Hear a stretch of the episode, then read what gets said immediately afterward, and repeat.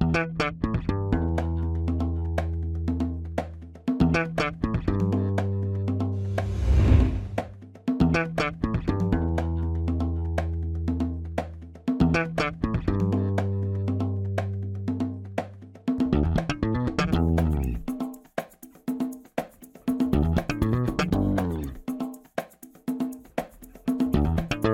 Este é o Tapa da Mão Invisível, podcast destinado àqueles que querem ouvir ideias que abalam sociedades e não são ditas na mídia tradicional.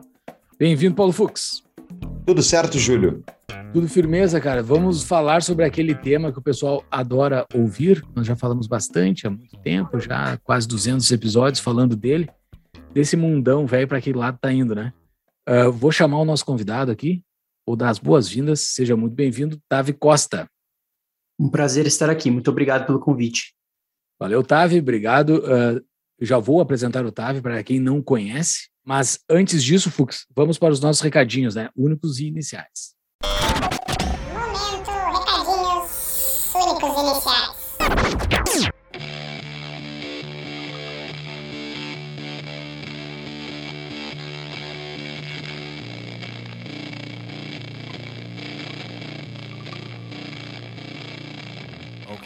Muito bem, pessoal. No episódio de hoje com o Tavi, olha que aula, aula macroeconômica, né, Júlio? É, Oh. ah, falamos de tudo e mais um pouco, tem os timestamps aí para vocês olharem nos episódios, mas ah, em resumo, falamos de como é que tá a economia global. E o Tavi falou uma coisa que a gente, olha, até brinquei na hora, a gente nunca ouve no, no podcast, que é uma perspectiva positiva para o Brasil nesse caos macroeconômico global. Portanto, se você está no Brasil e quer empreender para sair da CLT, utilize a DBI Contabilidade, a nossa parceira contabilidade do Tapa, que dá quatro meses de isenção de honorários para quem é ouvinte do Tapa, tem que falar que é, que é ouvinte do Tapa, e também abertura da empresa de forma gratuita. Eles sabem como é que funciona o sistema brasileiro e você precisa de um contador para abrir uma, uma empresa, então vá no anexo do Simples mais adequado, a DBI Contabilidade. Para entrar em contato com a DBI, é só entrar no arroba DBI Contabilidade no Instagram ou no nosso site tapadamainvisível.br barra DBI. Entre em contato com os caras e faça uma gestão top da sua firma.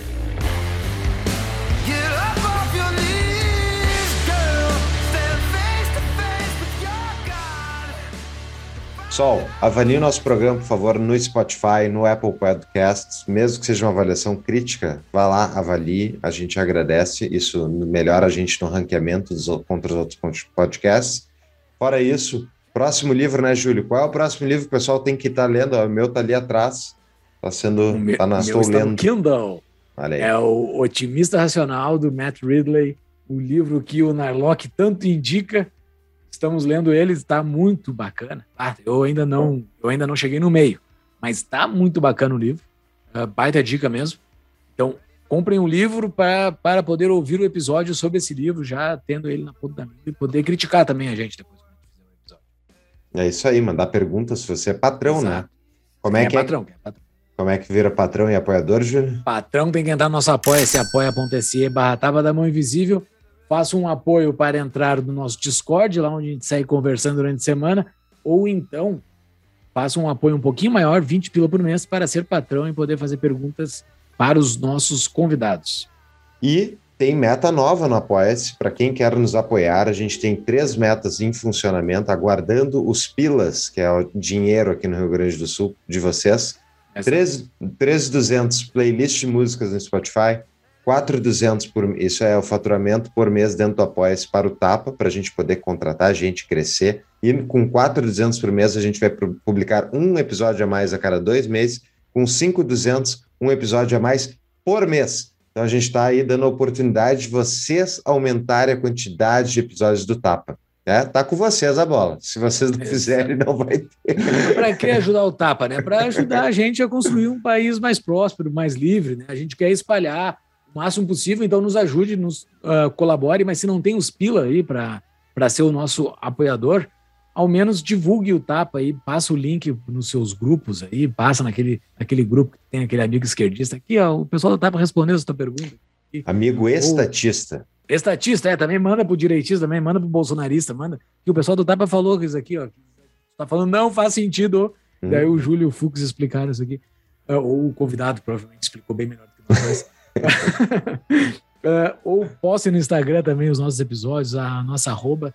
Isso ajuda bastante. Isso aí. Pessoal, show notes com os links da conversa, as dicas de livro do Tavi vão estar no nosso site tapadamãoinvisível.com.br em episódios. Lá tá- vai estar todos os links da Amazon, que cada vez que vocês compram, utilizando um link da Amazon nossa, a gente ganha uma, um rebatezinho. Também ajuda com as nossas contas, é outra maneira de ajudar. Fora isso, tem canais de WhatsApp, Telegram, a livraria com indicações de livros, tudo isso, mais um pouco, além da possibilidade de inscrever o seu e-mail para receber novidades do Tapa, tudo isso está no nosso site, tapadamainvisível.com.br. E a gente não manda muito e-mail, tá, pessoal? Pode cadastrar o seu e-mail que a gente manda esporadicamente quando tem alguma novidade, a gente manda. Então, assim, não é aquele e-mail que vai ser um spam que vai receber várias vezes por semana. Não, de vez em quando a gente manda alguma coisa. É isso aí. Pode cadastrar de boa que a gente cuida com cuidado. A gente trata com cuidado. Isso aí. Pessoal, vamos pro podcast, tem bastante conteúdo, né, Júlio?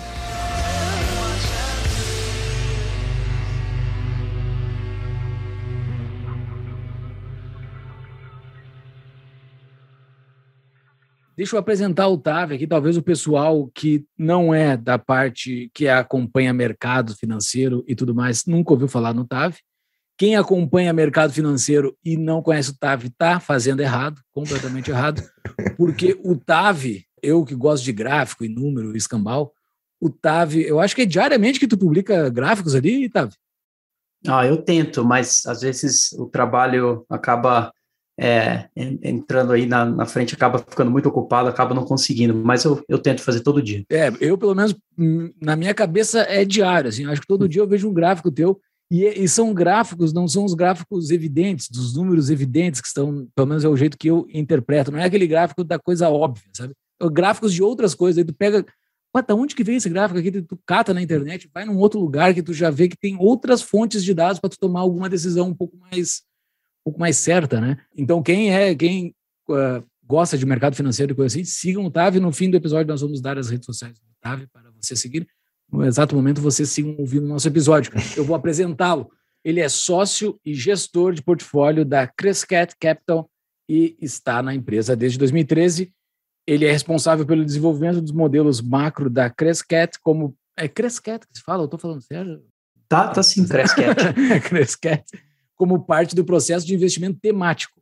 Sua pesquisa foi destaque em publicações financeiras como Bloomberg, Wall Street Journal, Reuters, Yahoo Finance, Real Vision, entre outras. Tavi é natural de São Paulo, Brasil e é fluente em português, espanhol e inglês. Antes de ingressar na Crescat, trabalhou com a subscrição de produtos financeiros e negócios internacionais na Braservice, uma grande empresa de logística do Brasil. Tavi formou-se em com laureas pela Leiden, Lei- ah, Leidenwood, Leidenwood, Leidenwood, é? Lindenwood. Uhum. Leidenwood, Leidenwood University em St. Louis em administração de empresas com ênfase em finanças.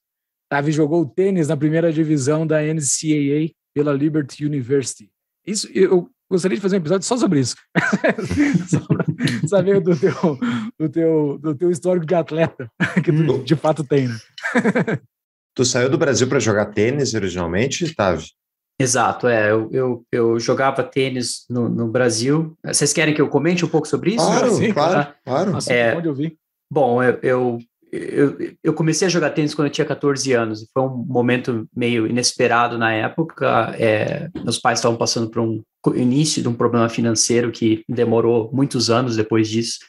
E o Brasil, como vocês sabem, é um, um país que é, tênis é um esporte caro. Então, é, eu me apaixonei pelo esporte, treinava muito. Aí, quando eu cheguei aos 18 anos, eu resolvi buscar outras alternativas. Eu não era o melhor jogador de tênis, é, não, não ia ser o próximo Google ou nada próximo disso. Então, eu descobri que existia uma oportunidade de você vir para os Estados Unidos e conseguir uma bolsa e estudar de graça aqui, é, com o nível que eu tinha na época. Então, eu tomei vantagem disso, vim para uma faculdade de divisão 1 que dava uma bolsa é, né, significativa e daí eu iniciei a minha vida nos Estados Unidos. Então foi o, o meu- a minha ponte para cá foi o tênis. Legal, Que legal. Bacana, cara. existe uma pessoa por trás dos números, né? Então é interessante o cara conhecer. uh, Tavi, a gente vai falar de ciclos econômicos, metais preciosos, que é por onde eu fiquei te conhecendo pela tese, pela tua tese de, de metais preciosos. Mas uh, eu queria te fazer uma pergunta inicial, assim, né? Eu me mudei faz pouco aqui para os Estados Unidos uh, e geralmente a inflação era um problema do Brasil, assim, era um problema de país subdesenvolvido, era um problema de, de miserável. E, e o, o preço está mudando das coisas aqui, assim. Eu estou há três meses aqui, eu estou vendo o preço mudar. Esse preço, essa, essa, essa mudança de ritmo de preço, tu acha que tem alguma forma dela estabilizar em algum momento dentro dos próximos períodos, dentro de um curto, médio prazo, ou a gente vai seguir esse ritmo assim, de inflação alta? Eu acho que isso dói no bolso de todo mundo, está doendo no bolso de brasileiro, está doendo no bolso de americano agora também. Tu acha que vai seguir num ritmo assim? Tu, qual é a tua análise frente à inflação? Olha, curta resposta é sim. Eu acho que vai continuar é, nesse ritmo. Agora, esse é um grande debate dentro do, da parte macroeconômica, é, dentro dessa, dessa parte da indústria. E eu diria que, é, na minha opinião, é um problema estrutural e não cíclico. É, estrutural devido a, aos pilares inflacionários que a gente está vendo, que normalmente é, tendem a, a realmente infiltrar na economia durante o tempo. Né? Então, seriam alguns, eu vou citar alguns deles. Um deles seria os salários, né? o aumento de salários, uma coisa que a gente não via desde os anos, final dos anos 70, início dos anos 80, aqui nos Estados Unidos, e isso é, se iniciou logo após a pandemia, por causa da falta de, de pessoas é, no mercado de trabalho, é, que causou essa, essa disrupção naquele momento, e aí a gente viu essa é, esse aumento de salário iniciar. É muito difícil você reverter esse tipo de tendência. Então, é, eu acredito firmemente que a gente vai continuar vendo um aumento em, em, em salários e, e, isso deve é, né, diminuir um pouco as, as margens de empresas, vai, vai mudar um pouco a liderança do mercado devido a isso. Número dois seria é, uma situação de falta de investimentos de infraestrutura dentro do mercado de commodities. Foi aí que se iniciou a, né, essa tese de, de, metais preciosos e commodities em geral, ativos tangíveis. É, isso é um problema que, por mais que as pessoas é, costumam prestar atenção em, em mudanças, em, em, grandes eventos macroeconômicos, como o problema da pandemia, o que está acontecendo com a Rússia, mas ninguém presta atenção na, na situação mais estrutural, né, que tem sido essa, essa, essa tendência de longo prazo de é, redução de investimentos dentro de empresas de recursos naturais no mundo todo é, por um tempo já. Então, é, isso normalmente é, algum evento, algum tipo de evento causa é, esse ponto de inflexão, que talvez tenha sido a pandemia, talvez tenha sido os problemas geopolíticos, é, mas é, é, isso, isso, leva tempo até, até se arrumar. Outro problema junto com isso seria até a parte do mercado de trabalho, número de, de geólogos, né, a dificuldade que você tem de encontrar profissionais é, para conseguir é, é, continuar é, desenvolvendo, explorando é, recursos, projetos de recursos naturais no mundo. Isso, né, eu, eu tenho passado por várias dificuldades criando negócios dentro dessa indústria pela falta de profissionais é, de qualidade. Ah, o terceiro tem sido a grande quantidade que a gente eh, de, de, gastos fiscais aqui nos Estados Unidos e em países desenvolvidos. Né? A agenda fiscal dos Estados Unidos nunca foi tão é, né, é, é grande né, como tem sido hoje. Então, a gente tem, por exemplo, a Revolução Verde, uh, que está no seu início, né? então há várias formas, iniciativas de, de, de, de, gastos dentro desse mercado. Um, número dois tem sido a infraestrutura, né, investimentos em infraestrutura, cri, né, criando diferentes partes do, dos Estados Unidos, como estradas, até mesmo aeroportos, entre outros, que devem ser criados aqui nos Estados Unidos. É, o terceiro tem sido até mesmo gasto por causa na parte militar, que está em uma, uma baixa histórica, que eu acho que vai continuar subindo. É, e entre outros, né, é, tem, tem mais algumas outras coisas, acho que um outro principal tem sido a desigualdade social, então programas sociais para ajudar é, a população, principalmente a população de classe baixa, a aumentar é, a, sua, a sua riqueza. É, muitas vezes isso acontece com é, um, um, programa social, né? Concorde ou não concorde, isso normalmente é o que, é o que leva ainda mais o problema inflacionário. E o último pilar, que eu acho que é um dos mais importantes, que muitas pessoas não estão é, né, dando a, a, relevância que, que deveriam, é, tem sido esses problemas de desglobalização, que talvez iniciaram em, no período do Trump, né, quando ele, quando ele chegou. Algumas pessoas acham que, que pode ter começado um pouco antes, ah, mas eu acho que isso é muito difícil de reverter. Então, é, esses quatro pilares juntos, né, é, devem sim continuar uh, infiltrando na economia e eu acredito que isso é um problema estrutural. Você quer conhecer o mundo de startups? Então conheça o Tapa Angels, uma iniciativa do Tapa da Mão Invisível em parceria com a CapTable, primeiro grupo de investidores anjos da história do Tapa da Mão Invisível. Nesse grupo a gente discute startups e muitas outras coisas relacionadas ao mercado de investimentos. Exatamente, esse grupo já começou e com os primeiros participantes nós já discutimos com eles propostas de algumas startups, conversamos com alguns founders, fizemos encontros para analisar balanços de startups e fizemos encontros com especialistas para nos ensinar a como fazer uma análise de startup. A gente está aprendendo bastante lá com esse grupo. É isso aí. Então, para você conhecer mais, é só entrar em tapadamãoinvisível.com.br e clicar no banner lá, tem Tapa Angels, venha participar do nosso grupo de WhatsApp para discutir investimentos. E vale mais do que dinheiro, né, Júlio? Exatamente, cara. Vale mais do que dinheiro. É botar dinheiro em startup, é botar dinheiro no futuro, né? É isso aí. Vamos passar uma régua antes na definição que tu dá de inflação, por favor. Definição de inflação. Bom, é, eu acho que pergunta muito difícil que você fez. A definição que eu faço, é, eu diria que o número um seria, lógico, o aumento de, aumento de preços é, do, né, de, de é, produtos e serviços do consumidor. Acho que isso é uma, uma das coisas principais. Número dois, é, tem sido a desvalorização cambial é, de, de, moedas é, fiduciárias no, no, mundo todo com relação a ativos tangíveis. Esse é um tema que vai ser importantíssimo. Número três, é, que eu acho que, não, não, diria que é uma definição de inflação, mas eu diria que é um, é um tema relacionado a esse problema inflacionário, tem sido a, a, a melhora, essa tendência de, de melhora de, de ou, ou, ou, talvez é, a volta à a, a, a, credibilidade de bancos centrais. É, né, um banco central normalmente ele melhora a sua credibilidade é, com a acumulação de ativos é, dentro é, de, de, reservas internacionais. Né? Antigamente era ouro, hoje é, as, os, os bancos mais os bancos centrais com mais credibilidade tem uma quantidade significativa de tesouro nacional americano. O que é tesouro nacional americano? Simplesmente é dívida. E dívida de um país já historicamente endividado. Né? Então, a loucura da gente pensar que um país que tem credibilidade hoje é, criou essa credibilidade adquirindo é, dívida de um outro país endividado. Então, é, isso deve mudar. Então, essa, é, isso vai ser é, outro tema, né? essa, essa essa melhora da, das reservas internacionais e o ouro deve, deve se tornar aí um, uma das dos ativos a se beneficiar disso.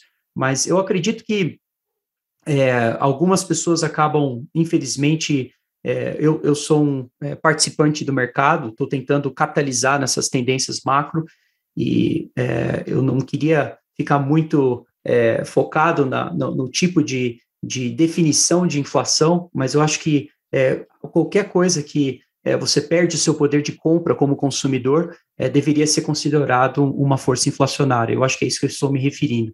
Então, é, mas assim, é, o número de, de, de, de, de temas macroeconômicos criados por um regime inflacionário é, que muitas vezes é, é, gerado por uma mudanças estruturais na economia é algo que, né, que, que acho que muitos investidores devem prestar atenção, pois uh, eu acho que vai criar várias é, oportunidades é, nos próximos anos é, para investir, mas, mas ser, vão ser algumas mudanças um pouco difíceis aí que a gente deve é, sentir no mercado nos próximos anos.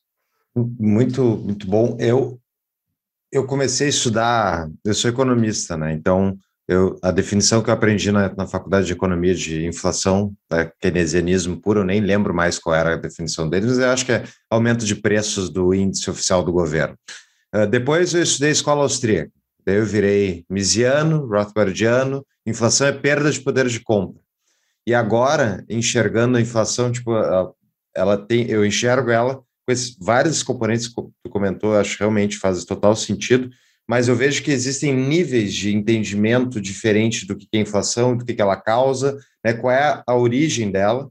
E eu queria saber, tu concordas que a, a base do problema inflacionário se dá sistêmico, né, e não uma coisa específica de um setor ou não, mas um problema inflacionário sistêmico se dá pela criação artificial de moeda por parte do Banco Central, que a gente não é nem eles, eles criam crédito, na verdade, né, junto aos bancos. Enfim, tu concorda com essa definição de que isso é a, é a base do problema inflacionário? Sem dúvida. Eu acredito que isso é uma. Em algum momento isso começa a, a se tornar um, um, problema. Eu acho que é, os Estados Unidos hoje, muitos países envolvidos, estão sofrendo é, né, três problemas, principalmente os Estados Unidos, porque tem, você pode olhar os dados voltando 120, né, mais de, de, de, um século, eu diria, para ser sincero, 120 anos você consegue voltar uhum. praticamente a ter dados suficientes para olhar isso. Eu acho incrível o que está acontecendo hoje, que realmente é algo que a gente nunca viu na história. A gente viu o problema de, de endividamento com relação ao PIB é, nos anos 40. É, a gente viu o problema inflacionário em outros períodos também, mas a gente tem esse problema do, do, endividamento dos anos 40, a gente tem o problema de inflação dos anos 70 e um problema, um problema de especulação que aconteceu no final dos anos 90 e no final dos anos 20. Então, é, essas três, esses três é, né, extremos né, macroeconômicos, desequilíbrios, problemas que a gente está vendo, é, criam é, né, uma, uma situação no qual os políticos, os bancos centrais não conseguem lutar em, uh, com o problema inflacionário da mesma maneira que lutaram em outros períodos. Então, esse é um, é um período único, de uma certa forma. É lógico que a gente deve olhar como investidor o, o quanto mais né, é, você consegue procurar comparações é, históricas para você navegar né, o, o, o mercado, é, eu acho que, que são formas inteligentes. Agora, realmente sabendo que é, existem algumas coisas que são uh, mais particulares do problema atual.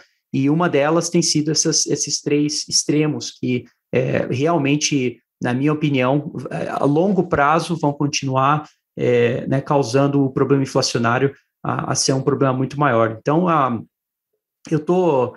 É, acho que muitas pessoas é, ainda discordam desse, disso, né? Uhum. Talvez o problema inflacionário e os dados do governo atuais fizeram com que algumas pessoas é, comentassem mais sobre o problema de inflação, mas aqui nos Estados Unidos, voltando a, um, a, um, a, um, uma pergunta que vocês fizeram no, no comecinho, é, esse problema que a gente está vendo inflacionário é uma coisa que a maioria dos, dos, dos, participantes do mercado não, não tiveram essa experiência em, em um regime é, dessa forma. Então, é, é, algo novo, é algo que muitas pessoas vão, vão, vão aprender que a liderança é, né, do, dos setores da economia que se beneficiam dentro dessa, desse, desse regime macroeconômico, é, vai, vai tudo mudar. Então, é, é importante, lembre-se, é, é, é empresas, fundos que usam, aqui nos Estados Unidos é muito normal, isso no Brasil talvez esteja é, mais ainda no início, mas fundos que usam né,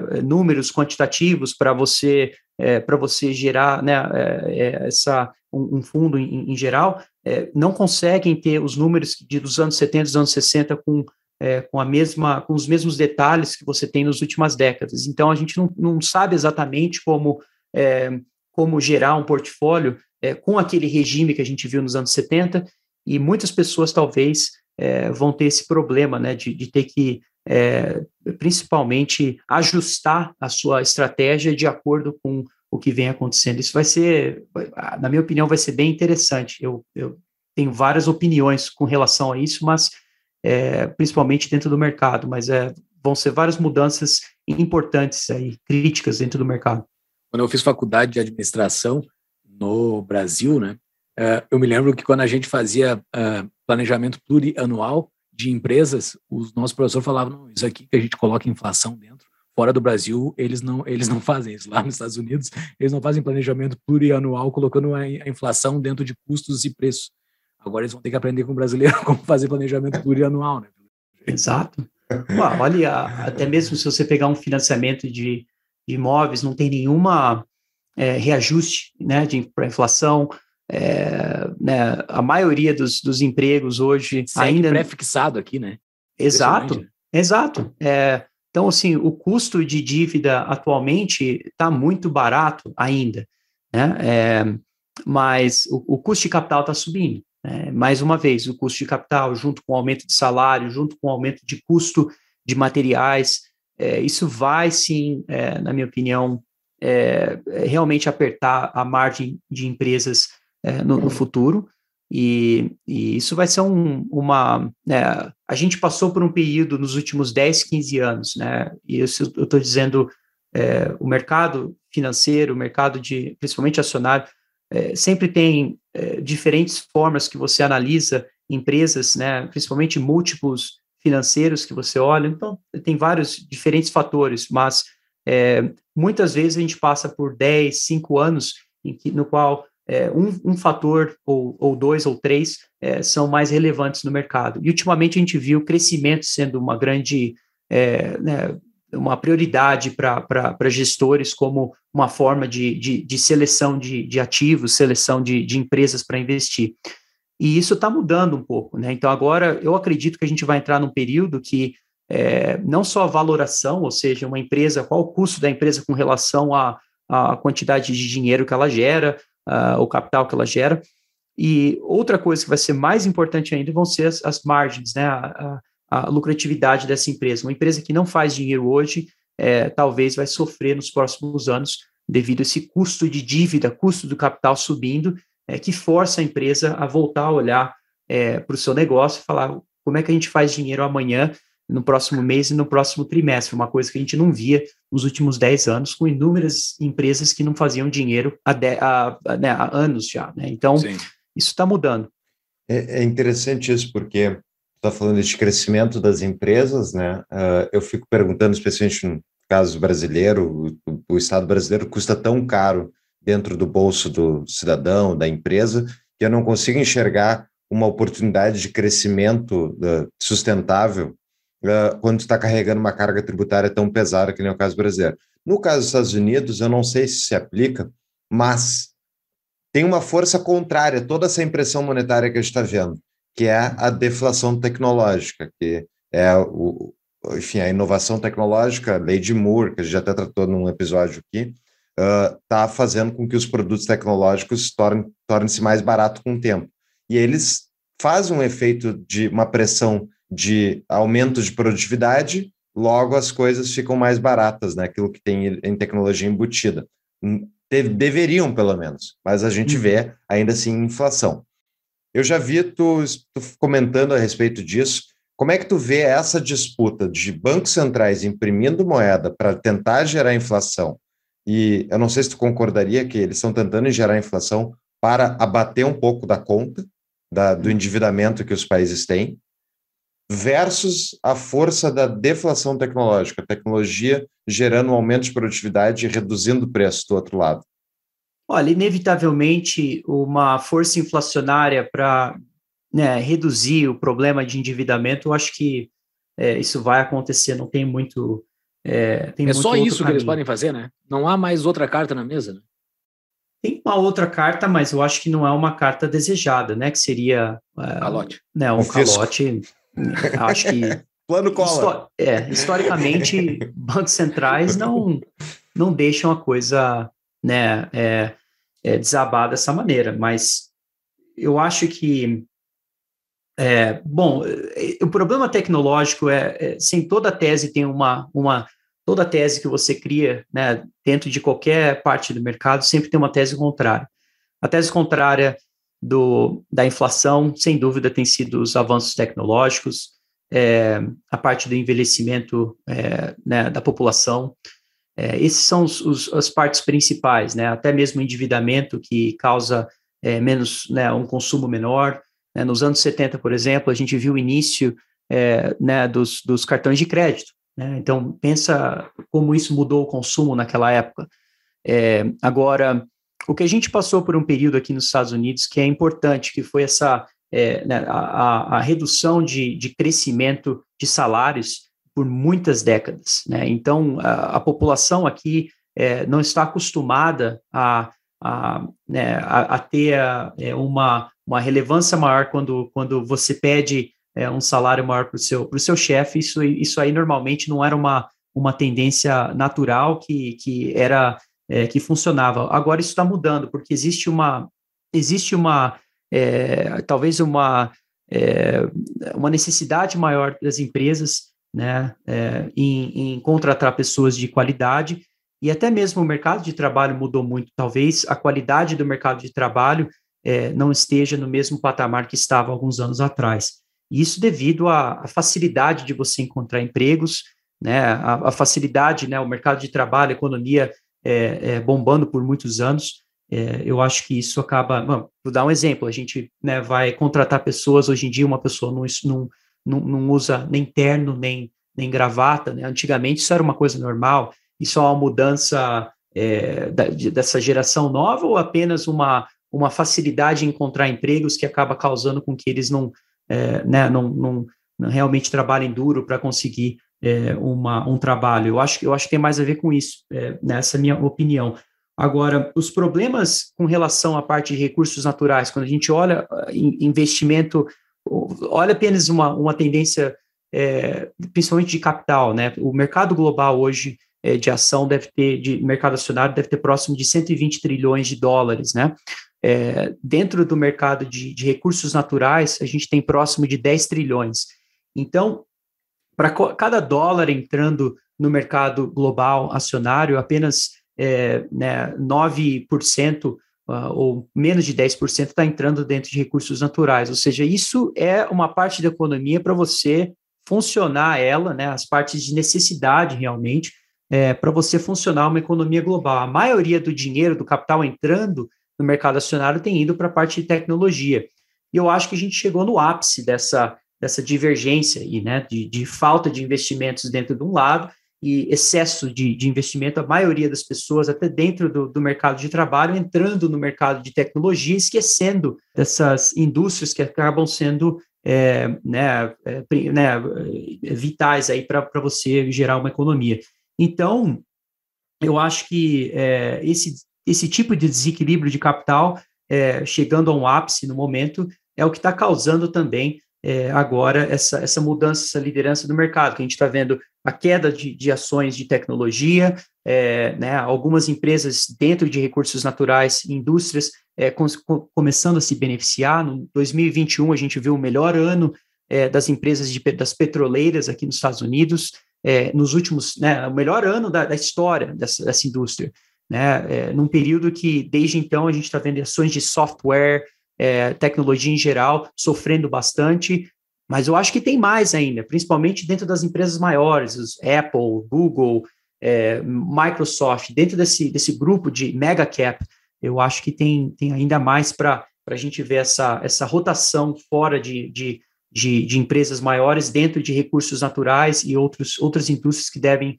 é, performar melhor dentro do regime inflacionário. Então, são temas é, de investimento, mas ao mesmo tempo é, interessantes com, com respeito a, ao que está acontecendo.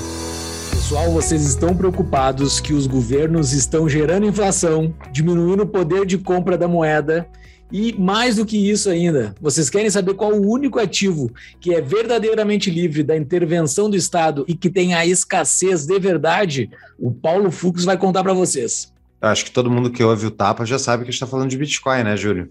Provavelmente. Mas Bitcoin é difícil de entender no início, porque é uma coisa realmente extraordinária, a quantidade de conhecimento diferente que está embutido dentro dessa moedinha mágica da internet. E caso você tenha interesse justamente em conhecer mais estratégias de investimentos, como é que é o ciclo de mercado do produto, como é que funciona a declaração para o leão, que é muito importante. Então, para tudo isso, eu, junto com um colega, criei a Concierge Bitcoin é uma empresa, o objetivo dela é ajudar as pessoas que não conhecem o ativo a comprar e manter de forma segura ele, Júlio, que é muito importante não perder as suas chaves, né? A chave do cofre. Então, tudo isso mais um pouco a gente ensina no Concierge Bitcoin. Exatamente. Peguem na mão do Paulo Fux que, eles, que ele acompanha você para dentro desse maravilhoso do Bitcoin. É isso aí. Isso você pode conhecer mais em tapadamãoinvisível.com.br barra BTC.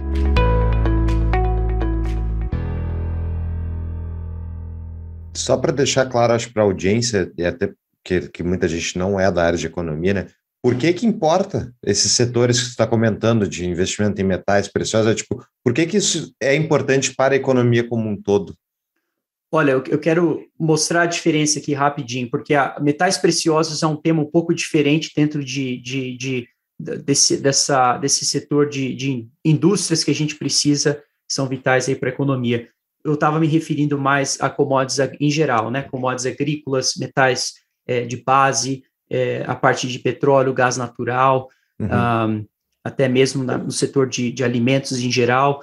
É, essas, essas, essas indústrias, até indústrias de, de cimento, é, todas essas, essas, é, esses modelos de negócio sofreram né, com a falta de, de, de é, investimento, né, até mesmo investidores é, evitando né, é, é, alocar capital dentro dessas indústrias e né, dentro de empresas que talvez pareçam mais sexy, né, de uma certa forma, não Sim. sei se essa é a palavra certa, ah, mas dentro de startups e, e, né, de, dentro do mercado de technology, eh, tecnologia, ah, software em geral, tem sido sem, sem dúvida eh, algo que é mais popular dentro desse, dessa parte.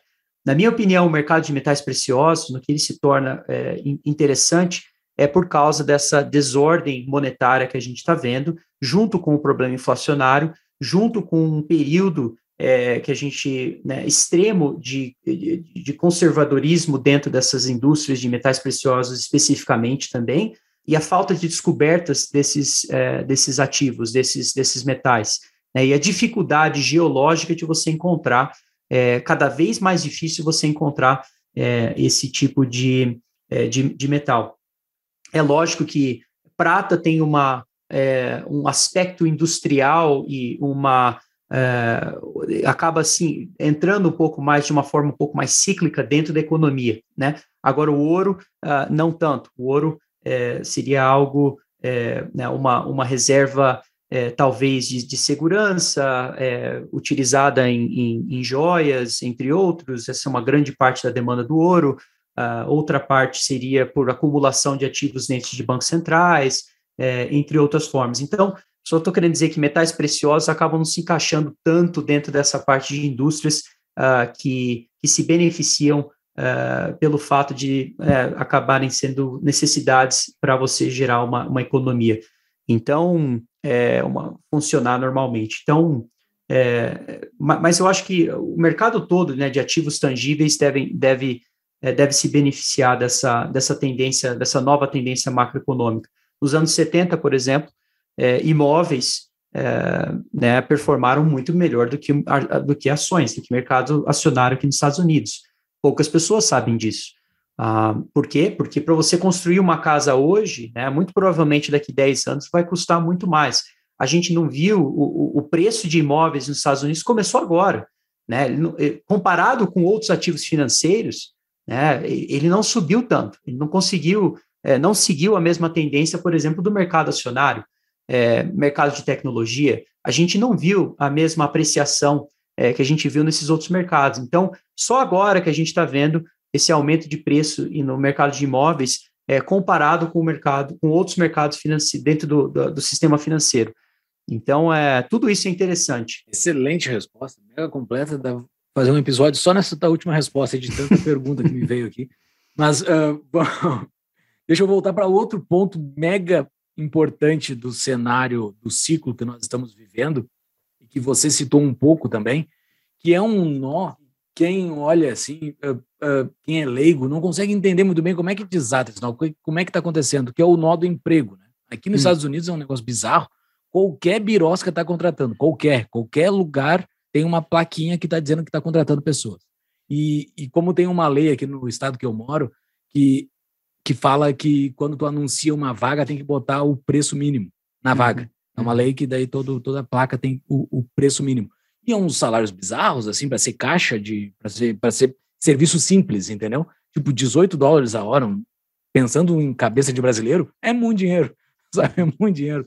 O, e daí, uh, como é que desata esse nó? Porque a gente está num, um, um, cenário mega inflacionário, um cenário que ainda a gente não está numa recessão, ocorreu a recessão durante a pandemia, mas saímos de recessão, o mundo saiu de uma recessão uh, meio que capenga, mas saiu de uma recessão, e está faltando emprego. Pare- Porque no momento que falta emprego no mundo, em outras épocas, quando ah, falta emprego, não, falta, falta trabalhador, em outras épocas, quando falta trabalhador, é pujança, é tu tá no topo, né? Tu tá no, tá no melhor momento da história do país. Como é que fecha essa conta? O que está acontecendo? Como é que tu explica esse cenário de não ter trabalhadores? E acho que no Brasil deve estar num cenário semelhante, não, não tanto como os Estados Unidos, mas tem muita vaga aberta no Brasil. Né? Muita, Tem? muita vaga aberta. É, só que tu não consegue contratar pela qualificação, né? Ah, que é um pouco que é um pouco diferente. Mas também há vagas, né? não, é um, não é aquele cenário que não tem vagas, não consegue trabalhar de forma alguma. Né? Como é que equaliza, assim, o que, como é que tu explica essa equalização desse momento que nós estamos? É, você percebe, o problema que você está falando é, é, é muito claro quando você olha principalmente no, no, na quantidade de pessoas dentro do mercado de trabalho, né? Então, é, isso, na minha opinião, vai, vai também se tornar uma é, parte do fator aí, ou, ou de, uma, de um, um driver, né, para gerar esse problema inflacionário. Nos anos 70, a gente viu também é, o aumento né, da, dentro do, desse campo de mercado de trabalho, ou seja, mais pessoas entrando no mercado devido ao custo de, de, de vida aumentar. O último problema de pandemia que a gente teve, que foi é, o problema que eu digo é, mais é, significativo, foi durante é, 1919, né, e durante aquele período a gente viu algo muito parecido é, com o que a gente está vendo hoje, que tem sido a, o aumento de custo de vida causou com que é, as pessoas começassem também a, é, a pedir salários maiores. E uma de cada cinco pessoas dentro do mercado de trabalho estava engajando de alguma forma dentro de, de protestos naquela época para pedir salários maiores. Né? Então, essa, é, isso deve acontecer em algum momento aqui nos Estados Unidos também. Né? Então, a gente está vendo é, esse aumento de salário para atrair pessoas a voltarem ao mercado. Se a gente entrar um pouco mais a fundo, é, tá, a gente viu alguma, um número de, de, de pessoas, principalmente é, de, né, eu diria, com uma é, mais velhas é, se aposentando, mas a maior parte, eu diria que uma, uma das partes mais importantes e, e, e críticas do mercado tem sido dentro do, do, de 16 a 25 anos, né? Então as pessoas jovens não estão entrando no mercado. Antigamente aqui nos Estados Unidos era muito normal. Minha esposa é professora, muito normal você ver é, é, né, pessoas é, na cidade é, tendo dois, três trabalhos para conseguir é, né, pagar a sua faculdade, pagar a sua escola, o que, que for. Hoje aqui nos Estados Unidos essa nova geração não trabalha, né? Então isso, isso mudou muito e talvez é, a gente possa possa ver essa mudança aí nos próximos anos, tendo essas, esse tipo de essa, essa parte da população ah, entrando no mercado de trabalho novamente. Isso é uma coisa interessantíssima, porque vai ter muitos é, né, impactos, na minha opinião, negativos no, nessa geração no futuro, né? Uma, uma geração que é, não não está tá entrando no mercado de trabalho muito tarde, né? Mas são outras outras perguntas que, que acabam sendo geradas quando você entra nesse assunto, né? Outros problemas, outras oportunidades que devem ser geradas ao entrar nesse assunto. Mas é, eu acho que a gente vai ver um aumento é, né, desse número de pessoas entrando no mercado de trabalho de formas diferentes, ou pessoas mais velhas voltando ao mercado, mas muitas, muitas dessas, dessa, dessa, é, dessa tendência deve vir dentro das pessoas mais jovens, ah, e esse aumento exponencial que a gente está vendo de, de salários aqui, é, principalmente né, eu, eu, por exemplo, meu primeiro trabalho nos Estados Unidos, eu ganhava 7 dólares e 50 centavos. Né? Um, hoje aqui no, no, no Colorado, é, eu passei do lado do McDonald's alguns meses atrás, eles estavam pagando, se eu não me engano, 18 dólares. Né, Foi a, o que eu vi também. A hora. Então, isso, isso é um McDonald's, né? Isso é o trabalho, eu diria que talvez seja é, né, um, dos, um dos que pagam mais baixo aqui nos Estados Unidos. Você deve conseguir facilmente 20, 30 dólares a hora é, se você trabalhar em num restaurante, por exemplo, é, aqui, aqui, no, aqui no Colorado. Então. É o salário é, de entrada, né? Desculpa te interromper, mas é o salário, salário de, de entrada. entrada. É aquela pessoa que não tem experiência. Tu pode botar o currículo vazio ali, que ele vai te contratar. Não, eu te treino, eu te ensino a fazer o de entrada é bizarro, 18 dólares é muito dinheiro. É, e, e, outra coisa que vem acontecendo, pensa bem como, como as pessoas estão sendo remuneradas hoje em dia, né? principalmente na parte de classe média alta. Dentro do mercado de software, pense, pense numa coisa que vai, vai ser interessante. é, mercado de software está começando a sofrer agora, né? Então a gente está vendo o mercado, é, né, essa rotação fora de, de ativos que estão extremamente caros, né? Como, por exemplo, empresas de software que tem crescimento alto, que todo mundo acabou extrapolando, né? Que isso deve continuar nos próximos 10 anos, depois de passar por um, um momento de 10 anos, é, uma década de, de, de crescimento absurdo. O que está acontecendo é que a parte de remuneração dessa, dessas pessoas, uma grande parte é, é por ações, né? eles recebem ações da empresa. E é, de um, em algum momento, né, isso tem sido uma grande parte das margens tão altas dentro desse, dessa indústria.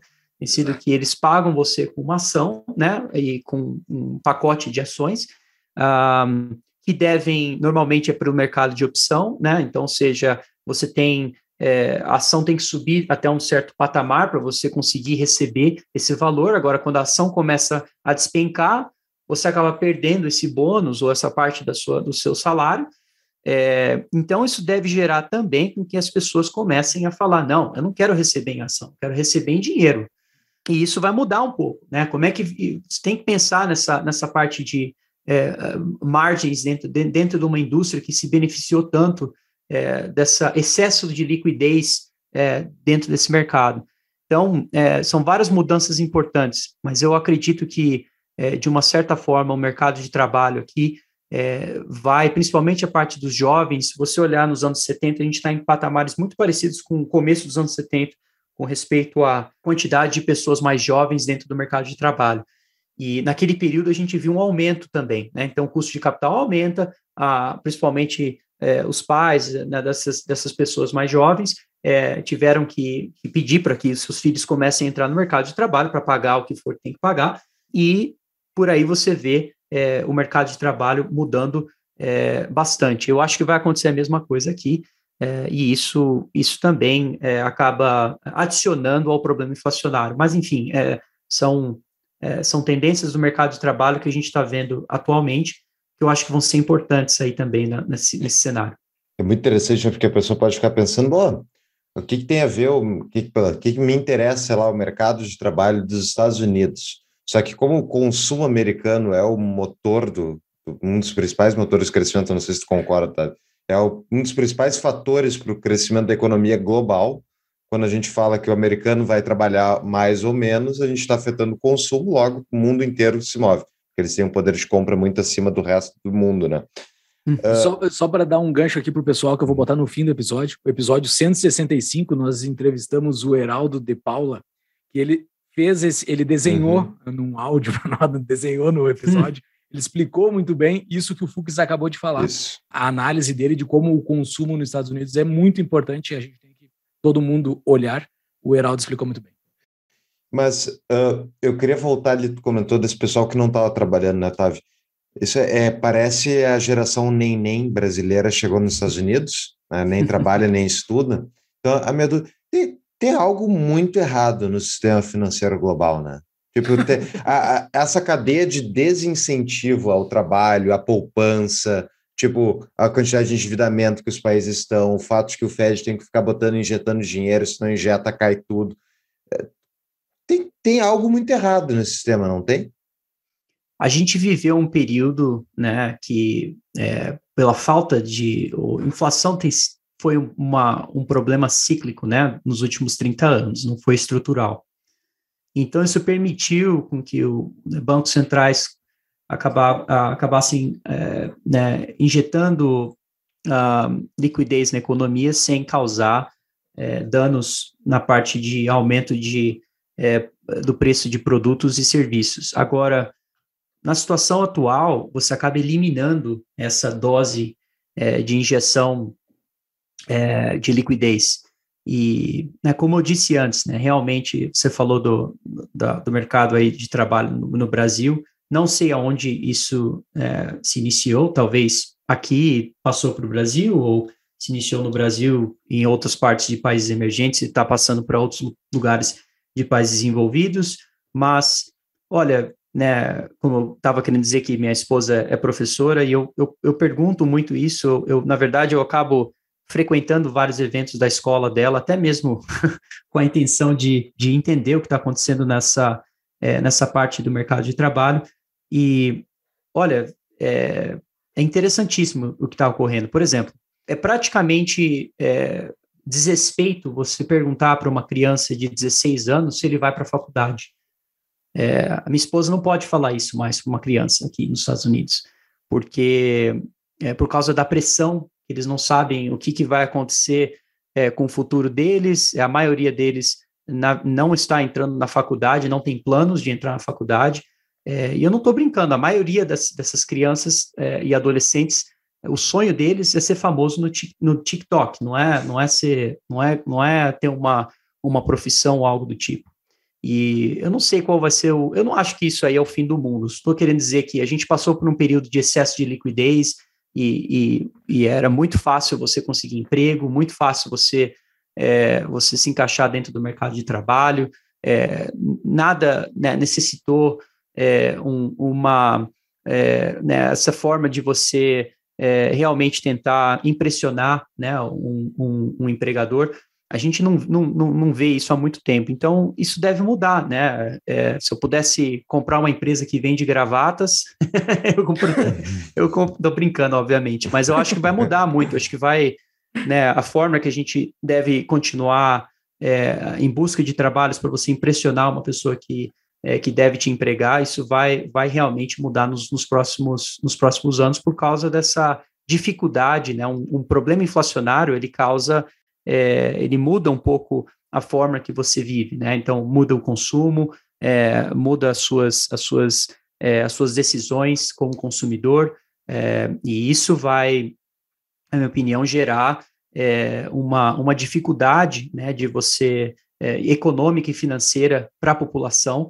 que acabar, vai acabar gerando até mesmo mudanças dentro do mercado de trabalho. Então, eu acho que né, são é, é, um mundo muito diferente né, do que a gente viu nos últimos 30 anos. E acho que para muitas pessoas está sendo difícil de entender, mas historicamente isso aconteceu em outros períodos, nos anos 1910, 1970 foram os mais os principais. 1940 a gente viu o problema inflacionário de uma forma mais é, rápida e é, curta é, e temporária.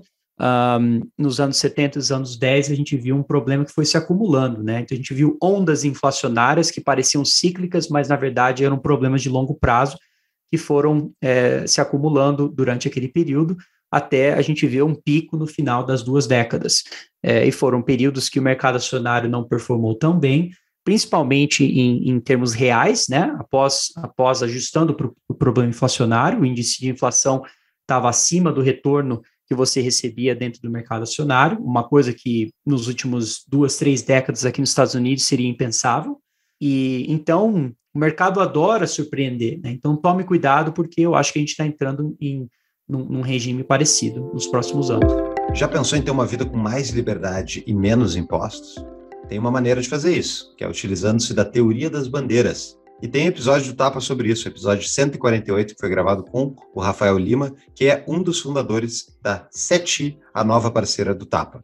Exatamente, essa parceira, que é a CETI, ela tem uma equipe especializada em estruturar um melhor plano para você internacionalizar a sua vida. Isso é o que diz a teoria das bandeiras. Na consultoria da CETI, você descobrirá as melhores opções de residência, segunda cidadania, empresas, conta offshore, tudo legalmente para pagar menos impostos, blindar o seu patrimônio, viver um estilo de vida dos seus sonhos. Eles têm diversas opções de produtos, desde e-books até uma consultoria personalizada para ajudar você na sua internacionalização. Tudo isso e mais um pouco vocês podem conhecer entrando no site tapadomainvisível.com.br barra bandeiras e lá dentro tem o link que justamente vai marcar você como potencial cliente da CETI e do Tapa, e daí o Tapa ganha uma comissão. Ou vocês procuram a CETI diretamente e falam que vieram através do TAP. É isso mesmo, pessoal. Vamos lá achar melhores formas de se tornar mais livre. Entre em contato com a CETI. falou que não, isso não é o fim do mundo, não é o fim do mundo para a gente que está trabalhando, está produzindo riqueza, vai ser um fim do mundo para eles. Quando a água bater na bunda deles, vai ser bem difícil, né? Porque o mundo real, quando vem, vem, vem com tudo, né? No Brasil tem esse fenômeno, o Fux falou nem, nem, mas é, são três, né? É nem, nem, nem. O cara nem estuda, nem trabalha e nem procura o emprego. Então não conta no índice de, de uhum. desemprego. E, e, tem esse dado uh, do, do governo brasileiro, que eu não sei qual dos órgãos que divulga, mas essa massa de gente que é nem, nem, nem, é gigantesca e ela aumenta demais. Assim. Boa parte das teses dizem que são pessoas sustentadas por avós uh, que recebem o INSS, daí com aquele pouquinho de INSS ali, banca não sei quanta gente na volta ali, porque não, não paga a casa, não paga, fica só para comida ali, fica só para o dia a dia, consegue tocar e vai tocando. Mas chega um dia que o vô morre, né? E daí acaba o INSS e daí o cara não tem o que fazer. Eu não sei como é que ocorre aqui nos Estados Unidos, se são esses cheques, se ainda existem esses cheques, uh, mas em algum momento vai dar um gatilho aí que vai acabar e o cara vai ter que procurar um trabalho. Ele não vai ter, não vai ter, não vai ter como se sustentar. Uh, uh, mas a minha pergunta é, tu já falou, né, que o, a inflação talvez possa ser uma forma do governo sair desse mar que ele entrou de estímulos. Hum. Talvez ele possa utilizar a inflação para diminuir essa, essa dívida dele, porque não tem. Eh, eu só queria bater mais nisso, porque não tem uma outra saída, né? Como é que desata esse nó que o governo entrou? Porque ele é obrigado agora, aparentemente, meter estímulo ad eterno. Mas agora o governo dos Estados Unidos está mostrando sinais que vai começar a subir a taxa de juros, que é diminuir os, os, os, os estímulos. Tu acha que esses estímulos eles vão ser diminuídos intensamente? Como é que como é, como é que o governo vai reagir? Como é que ele vai fazer para sair desse nó? Bom, esse, esse é um dos grandes, por isso que eu chamo de um pilar inflacionário, que é o gasto né, fiscal. E o gasto fiscal, ele é, me parece né, que são agendas né, fiscais que são é, mais duradouros que, que, que, acho que muitos acreditam. Né? Dentro delas seriam a própria né, revolução verde, né, a parte de eletrificar a economia global. Isso são tendências que estão apenas no início, né? A parte de desigualdade social é, que você estava se referindo é algo que esses programas sociais aqui nos Estados Unidos, comparado com países emergentes, ainda é muito baixo. Então, isso deve acontecer é, ainda mais. Eu acho que vai, vai continuar acontecendo, talvez de uma forma tributária. Né? É, é Para mim, é mais uma, é, uma forma de você tentar diminuir é, a riqueza né, da, dos, das, das, pessoas de classe alta e aumentar a riqueza das pessoas de classe baixa. Lembre-se que é, né, as pessoas de classe baixa, historicamente, se você né, der mais capital para eles, eles tendem a gastar mais. Então, isso acaba criando um problema inflacionário é, que a gente vê em países emergentes por, por, por várias décadas. Né? Eles acabam não saindo desse ciclo. Né? O Brasil nunca sai desse ciclo porque é, não é nenhum benefício para qualquer político falar que eles vão diminuir ou reduzir ah, programas sociais né, como parte da, da, do governo. Então, aqui nos Estados Unidos, a gente está vendo o início desse tipo de, de tendência. Então, eu não acho que o gasto vai diminuir. Agora, note uma, uma tendência também que a gente viu nos últimos anos que eu acho que vai acontecer.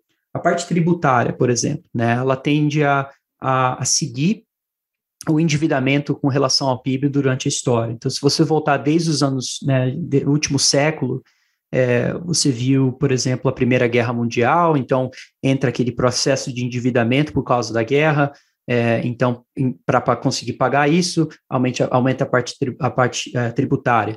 É, da mesma forma, a gente viu a Segunda Guerra Mundial, a gente viu também os impostos subindo é, dentro da população aqui dos Estados Unidos, principalmente classe alta, né? Para você ter uma noção, nos anos 20, se eu não me engano, a gente pagava quase o dobro do que a gente paga hoje aqui nos Estados Unidos na parte de classe alta, é, com relação à, à, parte tributária. Então, é, hoje, a, gente, a gente tem uma divergência disso, a gente tem um endividamento em níveis históricos, ao mesmo tempo a parte tributária continua a níveis é, historicamente baixos. A gente nunca viu isso na história.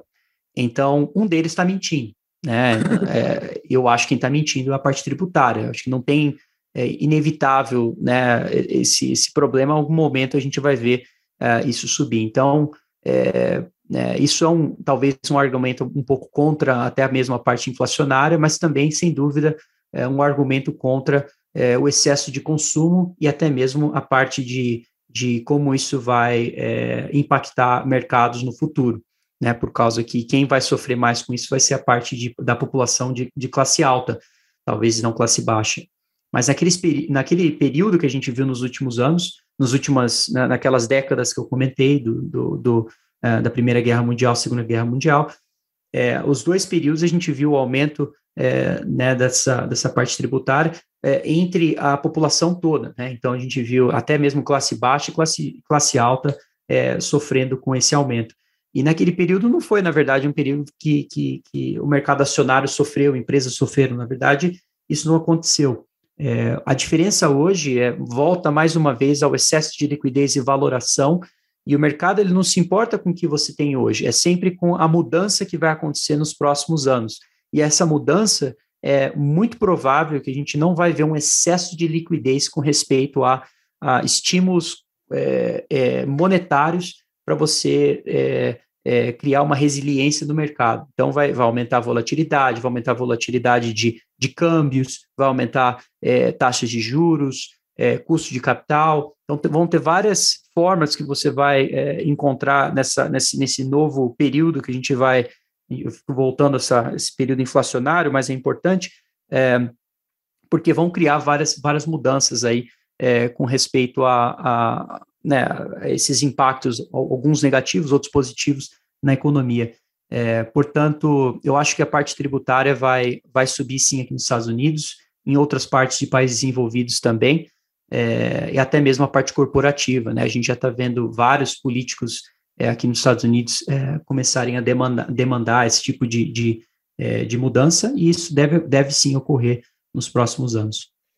Mas tu, tu acha que eles vão reduzir a injeção? Eles, eu digo, Banco Central americano, Fed e outros bancos centrais vão reduzir a injeção de, de, de liquidez, que é a injeção de capital, basicamente, dentro do sistema? Eu acho que o mercado. Curta resposta, sim. Eu acho que o mercado vai. O que vai acontecer vai ser o seguinte: na verdade, não, não sei se essa é a melhor resposta que eu dei em curto prazo, em, em curto. Eu diria que o que vai acontecer é o seguinte: o mercado vai é, é, vai sofrer pelo fato de que esse excesso de liquidez que a gente viu nos últimos, nas últimas décadas, é, com respeito ao mercado cai 20%, 25%, o Fed uhum. vai lá uhum. e abaixa a taxa de juros e injeta liquidez de alguma certa forma. Eu acho que a gente vai ver menos disso. É, até a gente chegar num período que as taxas de juros de longo prazo é, vão começar a, a, a causar um problema no, no, no, lado de um possível calote daqui dos Estados Unidos. Quando isso ocorrer, isso vai forçar, na minha opinião, o Banco Central a comprar os tesouros nacionais de longo prazo é, para você é, causar, para você suprimir a taxa de juros de longo uhum. prazo.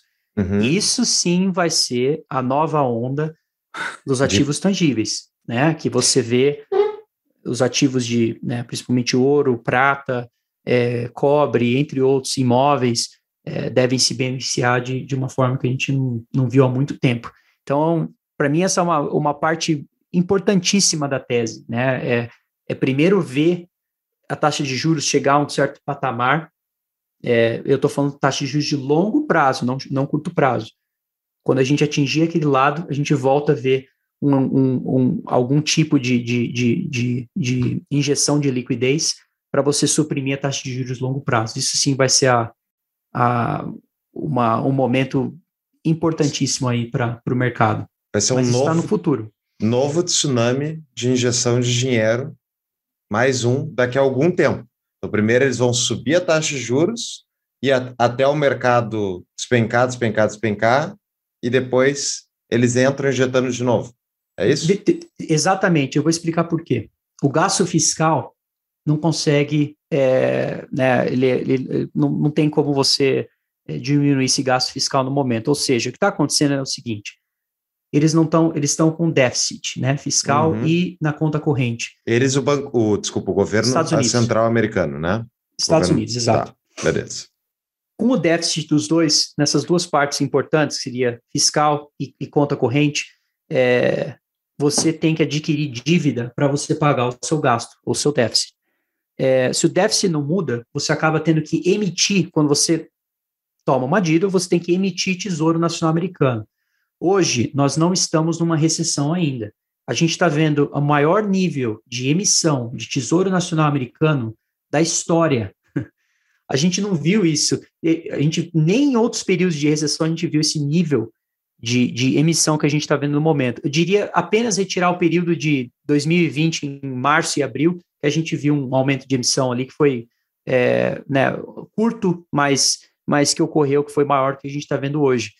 É, mas em outros períodos da história, a gente nunca viu esse, esse nível de, é, de endividamento, mas esse nível de emissão de tesouro. Ou seja, se a gente pensa pelo lado de demanda e oferta de qualquer ativo, a gente está olhando um tesouro nacional americano. Por que, que eu estou falando de tesouro nacional americano? Porque ele está ligado ao, à taxa de juros. Né? Então, se o tesouro, o preço do tesouro cai, sobe a taxa de juros. Ou seja, se você tem excesso de emissão de tesouro e você tem uma oferta maior do que a demanda, não você está causando a taxa de juros de longo prazo a subir. Uhum. Então, nos anos 40, isso aconteceu também. Só que o que aconteceu? A gente teve a Segunda, a, a segunda Guerra Mundial. Naquele período, quem comprou os ativos de tesouro, a gente viu também um processo de emissão de tesouro, mas quem comprou o, o- aquela emissão foi a própria população. Eles chamavam de war bonds, né? Uhum. eles chamavam de é, ativos da guerra, né? para você financiar a guerra. No momento atual, a gente não tem nada parecido é, que poderia causar com que a, a população comprasse é, ativos como o Tesouro Nacional Americano para financiar o governo nos próximos anos. Então, muito provavelmente, quem vai ser o grande financiador disso daí vai ser o, o, o Federal Reserve. Nesses últimos meses, quem estava comprando o Tesouro Nacional Americano era o Fed. Ele comprava próximo de 50% dessa emissão. O segundo grande comprador, comprador era, eram os bancos.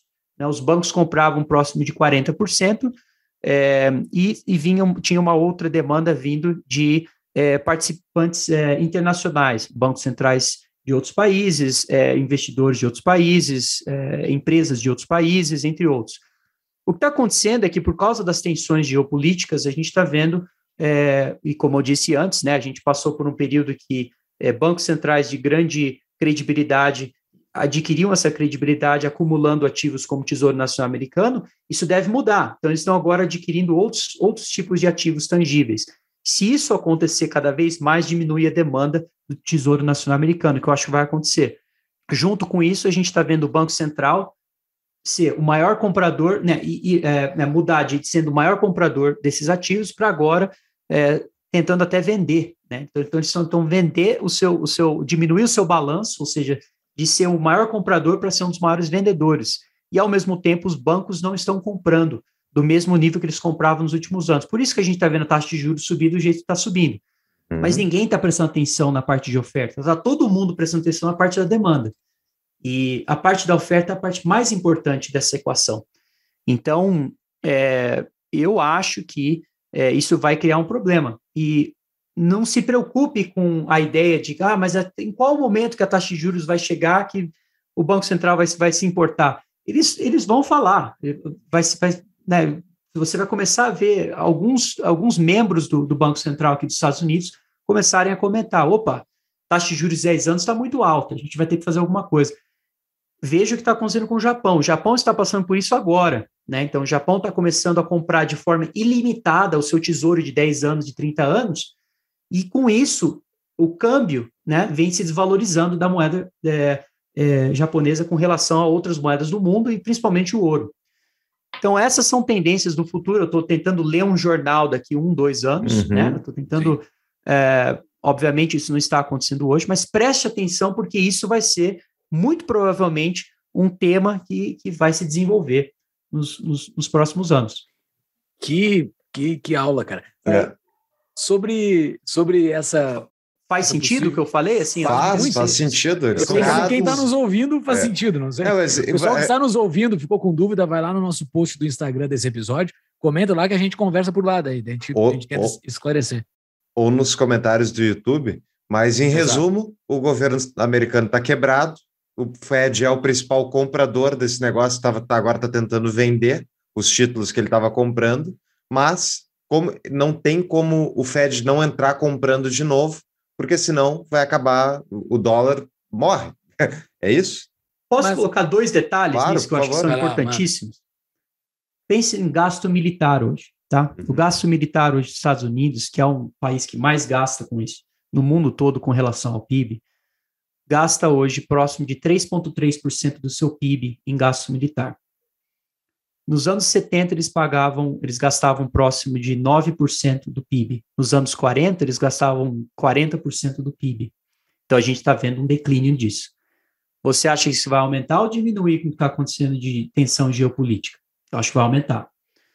É, muito provavelmente a gente deve ver esse número dobrar né, nos, nos próximos anos. Isso vai criar também para a indústria bélica aqui nos Estados Unidos, vai criar uma oportunidade, porque e se eles dobrarem, vai aumentar próximo de 1,5 trilhões de dólares em gasto é, dentro dessa indústria de defesa nacional nos Estados Unidos.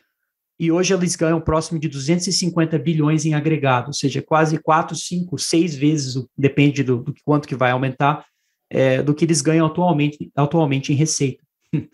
Então, é, enfim, eu acho que isso vai aumentar também o problema de gasto. Outro problema que vai acontecer, que vai aumentar o gasto aqui dos Estados Unidos, vai ser essa situação de desglobalização. Você acha que a gente vai importar mais ou menos da China nos próximos 5 a 10 anos? Eu acho que é menos. É, e muito provavelmente isso vai causar uma, um aumento de gastos em, em, em construções não residenciais, principalmente aqui nos Estados Unidos. Ou seja, re, né, é, a gente vai criar novamente essa, essa infraestrutura manufaturada que, é, na verdade, a gente não. Né, antes, a parte manufaturada dos Estados Unidos representava 30% do PIB nos anos 60 e 70, hoje representa 10%. Eu acho que a gente está num. A gente vai ver um aumento disso. Então, isso tudo vai, aumentar os gastos. Né? Tem mais os nem, nem, nem, que o governo vai começar a aumentar, que tu acabou de aí, falar, né? Aí você. É, aí, aí tem a outra parte que. Então, e a Revolução Verde. Revolução Verde, ninguém está ganhando dinheiro nessa indústria de Revolução Verde. É, são, são, são modelos de negócio que Os não caras que fazem emitem dinheiro. relatório ganham. É, Que- que o certificado lá. então, então quem tem que quem tem que pagar por esses por esses é, desequilíbrios dentro desses, desses modelos de negócios nessa revolução verde é o governo, né? Quem acaba financiando essa perda é o governo. Então, assim, eu não estou falando que é o fim do mundo. Tem várias formas de você ganhar dinheiro dentro disso. Eu não acho que é o fim do mundo realmente. Eu acho que é normal que a gente está passando. A gente passou por um período que não haviam tensões no nível do nível que a gente viu em outros períodos da história, né? É, é, a gente tem passou por um período que é, uma coisa está acontecendo ainda hoje que o, o governo brasileiro sabe muito bem que gasto fiscal, excesso de gasto, gasto fiscal causa inflação. Né? O, brasileiro sabe disso. O americano ainda não sabe disso. Né? Uhum. A gente está a taxa de desemprego mais baixa do mundo, o problema de inflação pior dos últimos, dos últimos 50 anos, e o gasto fiscal é o maior que a gente viu, um dos maiores que a gente viu na história. Né? Então, essa é uma mistura, uma combinação inflacionária. Então, assim, são, são coisas interessantes ainda que estão se desenvolvendo no mercado.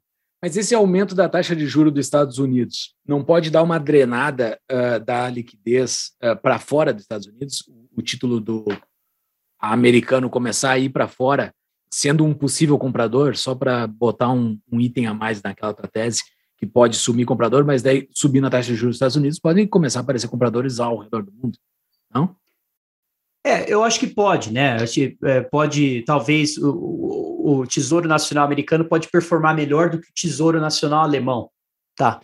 Mas, mas, e talvez tenha até um investimento, a gente tinha esse investimento no passado, que a gente achava que, tudo bem, as duas taxas de juros devem subir, mas a taxa de juros da Alemanha deve subir mais rápido que a dos Estados Unidos, eu acabo, né, a gente usa um termo no mercado, redear, né, você defender parte da sua posição é, e fazendo o que a gente chama de spread trade. Mas assim, não é uma.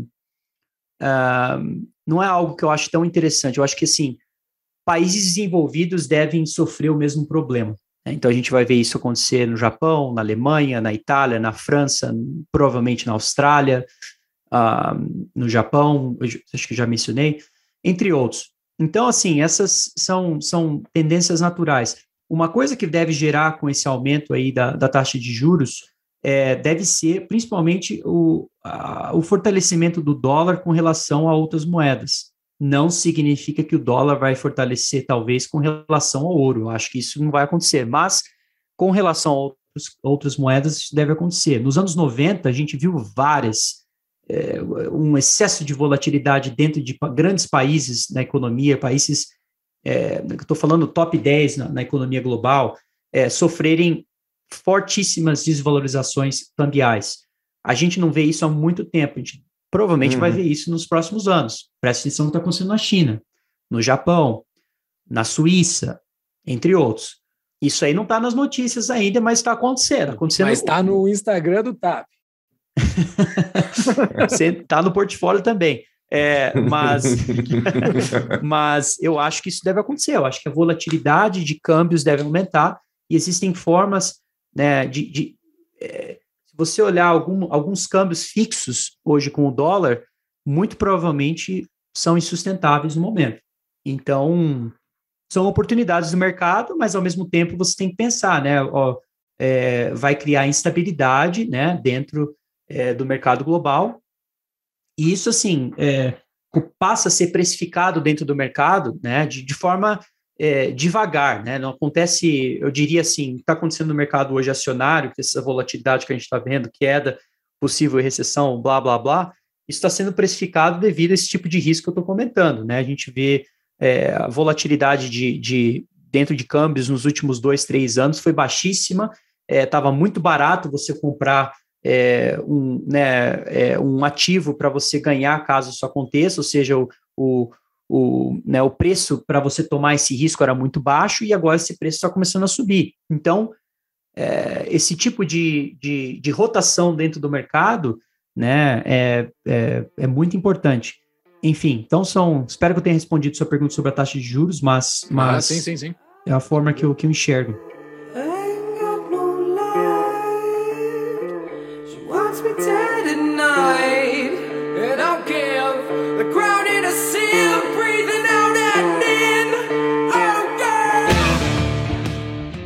Quero ir para dentro das soluções aí que como, como investidor que tu vê, mas antes, antes de entrar nas soluções, como é que é que tu vê o real se comportando versus o dólar nesse cenário? A gente vai ver uma crise, uma crise soberana no, no Brasil. Para quem não, uh, quem não pegou a referência dos anos 90, né, a gente teve crise da Rússia, a gente teve crise dos tigres asiáticos, a gente teve a crise de 99, foi a dot-com, né? Uh, eu acho que foi a dot-com, não sei, 2000. 2000, né? 2000. Mas, enfim, a gente teve crises primeiros em países emergentes e depois teve lá no centro do sistema, que foi nos Estados Unidos. Tu acha que a gente vai ver essa, esse tipo de crise, então? E o Brasil pode ser um desses países? Olha, é aí que eu acho que eu vou. Muitas pessoas vão discordar comigo. Eu adoro essa. essa esse, é, quando a maioria das pessoas discordam com as minhas teses, é, normalmente são uma das melhores teses. Mas, enfim, a gente tem né, mais de 10, 15 teses no portfólio, eu não preciso estar certo nisso, mas eu tenho uma opinião é, contrária com relação ao Brasil. Eu acho que o Brasil, na verdade, deve se beneficiar com relação aos Estados Unidos, com relação a países desenvolvidos, por um grande motivo. Primeiro que é, geopoliticamente é um tem, eu posso mudar essa opinião se eu ver mudanças nesse aspecto. Geopoliticamente é um país neutro, né? Até mesmo Segunda Guerra Mundial, o Brasil sempre foi um país que não se envolveu do, do mesmo nível que outros países se, se, se, se envolvem é, durante crises geopolíticas. Isso é o número um. Número dois. Toma cerveja enquanto os caras estão tão ali brigando, né? Uhum. Exatamente, e ainda abre a porta para todo mundo entrar quando, quando acaba o problema. É, agora, o que é interessante do Brasil é essa correlação da economia com, é, com, com o mercado de commodities. Né? Eu acho que assim a gente está vendo uma situação logística global é, em crise, ou seja, decisões é, que, de, de uma certa forma, a palavra correta seria protecionismo, tá certo essa palavra? Não sei se é. Uhum. Sim. A gente está vendo um excesso de, desculpa que é um português, como vocês já devem ter notado, está tá muito foi. abaixo do nível, muito abaixo do nível dos seus convidados, eu acho, uhum. né? Mas é, enfim. Tu veio para cá com 14 anos e não faz parte do vocabulário de uma criança de 14 anos a palavra protecionismo. Faz sentido. eu, eu, realmente, é, é, eu preciso evoluir o meu, meu português. Ah, enfim, é, essa parte de ações protecionistas que a gente está vendo no mundo todo, acho que estão no seu início. Né? Então, é, o Brasil deve ganhar uma relevância, principalmente pelo fato de ter é, né, um, um uma quantidade de, de, de, de commodities, né, uma, de uma forma até mesmo diversificada, é, que deve ajudar é, alguns países é, né, nessa, nesse, nesse novo estágio que a gente está entrando, que eu acho que deve ganhar é, uma importância é, né, que vai, vai ser precificado no mercado é, brasileiro. Eu não tenho uma opinião forte com relação ao real, mas eu tenho sim comprado ações brasileiras que eu acho que devem é, se beneficiar desse, desse, desse período macroeconômico. É lógico que o Brasil não é uma ilha, se a gente vê uma crise global, não, é, não invente uma tese nova que nunca aconteceu na história, vai todo mundo cair junto. É, agora, eu acho que né, o Brasil tem uma probabilidade, a gente chama isso de spread trade. Spread trade seria apenas você olhar a diferença entre dois ativos. Eu acho que o ativo brasileiro vai performar melhor do que o ativo americano. Até mesmo numa queda, eu acho que o ativo brasileiro vai cair menos do que o ativo é, aqui dos Estados Unidos e outros países desenvolvidos, pelo fato é, de ter esses aspectos também estruturais com respeito a, a, a, recursos naturais e a relevância disso no mundo, é, a gente entrar esse regime inflacionário. E note também que países é, emergentes que estão com, é, né, com esse tipo de, é, de aspecto similar ao, ao Brasil, é, normalmente tendem a, a se beneficiar. Isso vai criar é, vai mudar um pouco a, o, o, balanço de, de poderes né, da, da, do sistema global. Eu diria que a China pode sofrer com isso, né? Um importador de commodities, é, muito provavelmente. Pense sempre como conta corrente, né? A conta corrente da China. Conta corrente seria exportação e importação, né? Só para simplificar. Uhum, uhum. É, mais coisas dentro disso, mas só para simplificar, seria a maioria seria importação e exportação. A importação deve aumentar o preço se o preço de commodities sobe, e também, junto com isso, você deve ver é, um problema junto com a parte de não ser a, a, a, planta manufaturada do mundo com relação ao que é hoje, é, devido aos problemas geopolíticos e a des, esses, esses tendências de desglobalização. Então, eu acho que o Brasil tem sim um, uh, algumas oportunidades, principalmente quando você encontra é, ações né, sendo negociadas a múltiplos é, né, que são muito baratos com relação a, também à história desses índices, ou seja, você encontra é, empresas hoje vendendo, né, sendo negociadas a duas vezes o que eles, uh, né, o que eles ganham de lucro hoje anualmente, é algo que você não encontra aqui nos Estados Unidos, né? A média de empresas hoje nos Estados Unidos, se você olhar a parte cíclica ajustada de 10 anos de ganhos anuais nos Estados Unidos com relação ao valor que, que hoje essa empresa está vendendo no mercado, ela está próximo de 30 vezes esse valor. Então, no Brasil, a gente vê um valor muito mais baixo.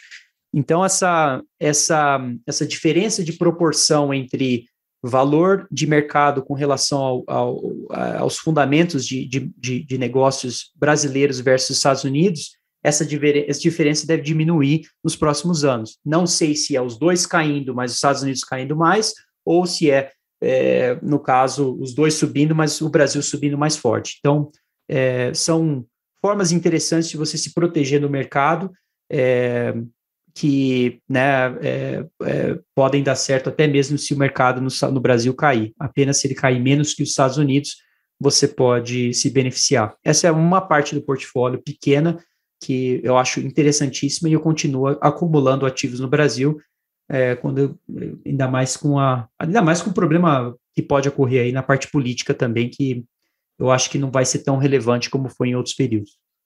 Hum, interessante. Interessante, Quantas pessoas provavelmente já saíram do podcast depois dessa parte aí? É. Não sei. Não, mas... não, acho que não. By Brasil, olha, acho que essa é a primeira vez em 180 episódios. É, sim, By Brasil é. Não, olha, eu, eu quero. Mas... Tu falou uma coisa. Vai lá, mano.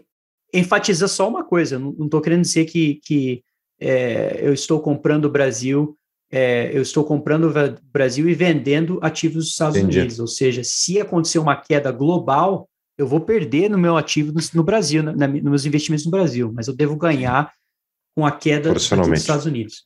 Entendi. Ah, não, e tu falaste no meio da tua, da tua explicação do, do problema de logística global que está que tá ocorrendo tá, nesse momento. Para o Brasil, isso não é novidade. Né? Já há um problema de logística no Brasil há muito tempo, não há algo, não há uma piora proporcional. Né? O Brasil sempre uhum. viveu naquele problema de logística, a soja produzida a não sei quantos quilômetros de cada porto, é, é aquele, aquele nó que, que não é novidade para a gente, né? Mas uhum. Uh, uma coisa que tu já falou bastante lá no início do episódio, falou agora de novo, sobre a desglobalização. Isso é um assunto que de fato não está na mídia, isso não se lê em lugar nenhum, mas se lê bastante nas, nas tuas exposições que tu faz. Como é que tu comprova isso? Qual é o um dado que tu fala? Porque tu falou que já começou, né? Já ocorreu, já já, já vem de algum período. Qual é o dado que tu traz dizendo que está ocorrendo isso? Olha, é difícil você quantificar isso, né? É, eu acho que uma das, das formas tem sido talvez a, a apreciação recente de algumas empresas na parte de defesa nacional aqui nos Estados Unidos. Tem algo que, que é interessante, outros investidores começando a notar isso. A própria desvalorização cambial de alguns países também tem sido é, uma outra forma de você pensar uh, principalmente na, na, China. Né? Eu acho que esse, existe uma opinião sobre a economia chinesa, principalmente aqui nos Estados Unidos, que é muito contrária com o que eu penso, ou seja, as pessoas é, acham que a China vai dominar o mundo é, nos, nos, próximos anos, e eu, eu não, não, concordo com isso. Eu acho que está tá mais próximo de, uma, de um colapso econômico do que, é, do que para uma dominância é, econômica global. Eu acho que, que é um país que passou por um processo de endividamento altíssimo, maior que qualquer, a maioria das bolhas que a gente viu de crédito no mundo. Como eu disse antes, é, vai sofrer pelas mudanças de desglobalização. Pense em, em empresas como a Apple, por exemplo. Né? A Apple se beneficiou da globalização, ela se beneficiou do custo baixo de produção, custo baixo é, né, de remuneração de empregados, no custo baixo de é, de você importar produtos aqui nos Estados Unidos, é, e isso deve mudar. Né? Será que a Apple vai continuar construindo seu, os seus produtos na China ou deve trazer aqui para os Estados Unidos ou outros países desenvolvidos? É, e isso vai ser um processo, vai demorar para isso acontecer, vai mudar as margens da empresa. Vão, várias empresas vão passar pela mesmo, mesmo, mesma situação. Então, a gente deve pensar nisso. Agora, outras formas seriam ah, é o que está acontecendo com a Rússia, né, até mesmo o que está acontecendo com o Tesouro Nacional Americano, é, esse nível de, de, emissões já estava acontecendo há seis meses atrás, né, então, ou seja, antes dessa, desse problema que a gente está vendo com a Rússia, só que é, muito provavelmente isso está começando a causar com que alguns países comecem a vender o Tesouro Nacional Americano. Então, isso está sendo, está aumentando a pressão na taxa de juros a subir de longo prazo, é outra forma de você quantificar o problema de desglobalização. Eu diria que até mesmo o custo de, de, de materiais, a gente está vendo essas, essa tendência de protecionismo né, dentro de, de, de, de lideranças políticas globais que deve continuar né, piorando, ou seja, países dizendo não vou mais exportar né, certa commodity, não vou mais exportar certo produto, é, e isso vai piorar a forma né, logística do, do, do, que o mundo acaba funcionando. Então, é, é, cada vez mais vai trazer essa relevância de você voltar a trazer a sua infraestrutura.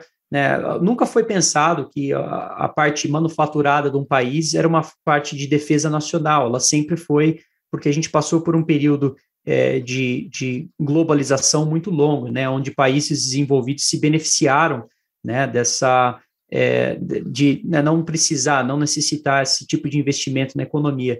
Mas isso vai mudar, na minha opinião. Isso vai, isso está num processo de mudança e, e né, como eu disse antes, vai vai criar uma nova demanda para commodities, né? Preste atenção no mercado de commodities que vem subindo muito. Início desse desse, desse movimento, come, ah, acho que começou por causa da, é, dos problemas de falta de, de oferta, claro, né? Essa, é, esse choque de oferta que a gente viu. Depois a gente começou a ver o problema geopolítico causar o preço do petróleo subir. É, então, uma coisa vai alimentando a outra, né? E aí depois a gente vê um aumento de construção é, não residencial nos Estados Unidos, que daí deve gerar uma outra demanda para commodities que, que são utilizadas nesse, nesse processo. Então, você começa a, a, né, a extrapolar essa tese, né? Ela tem é, pernas longas ainda. Então, é, enfim, espero ter. Mas o comércio internacional sobre o PIB mundial ainda não caiu, assim. O comércio Olha, ainda não foi afetado. O volume de exportações com relação ao PIB global ainda continua alto. É, então a gente não viu ainda esse tipo de, é, de número é, né, cair de forma acelerada. Mas eu acho que isso está. É, eu, eu, eu devo dizer, não o volume de exportação, mas é o, a quantidade de exportação. Isso, por que, que eu estou notando essa diferença? Porque o volume é, é, aumentou recentemente porque vários países estão querendo importar o máximo possível nos últimos, nos últimos meses. Não, né, não culpo ninguém, né, é lógico que eles querem fazer isso. Ah, mas o que vai acontecer, e também se você olhar, preste atenção na diferença entre, entre é, exportação em dólares e, e volume né, de, de, é, de produtos, porque é, o preço de produtos está subindo por causa da inflação, e isso vai Uhum. né, causar aí um problema no dado, é, na forma que você analisa o dado. Agora, né, se eu fosse olhar o, o mundo daqui 5 a 10 anos, que eu acho que é a forma que o investidor acaba tendo que, que né, tentar criar essa forma de enxergar o mundo, uh, o novo, né, o jornal daqui 5 a 10 anos, o que, que ele vai estar representando, muito provavelmente vai ser é, esse número que você está se referindo, em termos de volume, deve diminuir bastante. É, então. É, E o a gente- mix deve mudar bastante também. né? o mix de vai componentes. mudar, é, né, é, não sei o que vai acontecer. Olha, endividamento, en- endividamento historicamente é, ou está ligado ou gera guerras, né? Então, excesso de endividamento, ou ele está ligado a uma guerra, ou seja, a gente viu a guerra e aí o país teve que se endividar para financiar esse, né, essa, é, esse problema, ou número dois, a gente viu um excesso de endividamento que é, gerou falta de crescimento econômico doméstico em um certo país, que acaba criando é, né, problemas sociais naquela economia pela falta de crescimento e acaba criando populismo né, na parte de li- liderança é, política, e daí acaba gerando nacionalismo, e daí acaba gerando uma guerra. Então, Tese. é, Isso, isso para mim não é tese, isso é a verdade É, sim. nua e crua. É a descrição É. do mundo. E é- eu, eu acrescentaria, mas tiveram guerras, né? Eu até vou para outra pergunta, tá? Mas tiveram guerras nos Estados Unidos, aí tu, teve a War on Poverty, a guerra contra a pobreza. Depois, ano, anos, dois anos atrás, teve a guerra contra o Covid. É tipo, a ideia de ter gastos sociais desenfreados por parte da máquina pública, sendo que não cabe no orçamento, daí endivida, e isso vai gerando drogas. é, da- guerras, drogas, tudo isso ao longo de décadas, vai gastando dinheiro da população no governo e não entrega as coisas, fica todo mundo endividado, aumenta, a, o, aumenta isso, né, gera ah, descontentamento interno e isso gera populismo. E esse é o ciclo da economia, acho que tu fez, a- tu fez um resumo perfeito, assim, do que, que Uhum. acontece, né? Então, Lula lá, esse tipo de coisa, Bolsonaro populista, é, é, ele, é por isso que a gente, a gente fala tantas vezes aqui de episódios políticos. No, no- tipo, o pessoal é, ficam. Eles reclamam muito do presidente atual, do antigo e tal. Mas esses caras, eles obviamente têm culpa, mas eles são sintoma também. Eles são Uhum. parte de um ciclo, círculo vicioso que se retroalimenta constantemente em cima desse estado de bem-estar social que não, basta, não para de gastar dinheiro da população. Essa é, obviamente, a minha opinião. Só.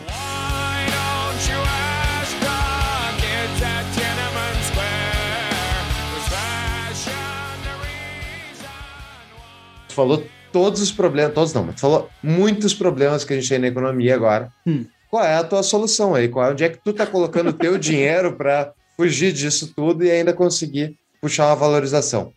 Olha, eu acho que tem várias formas. Eu nunca vi uma quantidade de. Bom, eu quero dizer que na Crasker a gente investe de uma forma, a gente cria temas macroeconômicos, né? Não, não, a gente ficou meio, é, é, não diria famoso, mas dentro da indústria algumas pessoas conhecem a gente por ter essa, esse processo temático, né? Macroeconômico.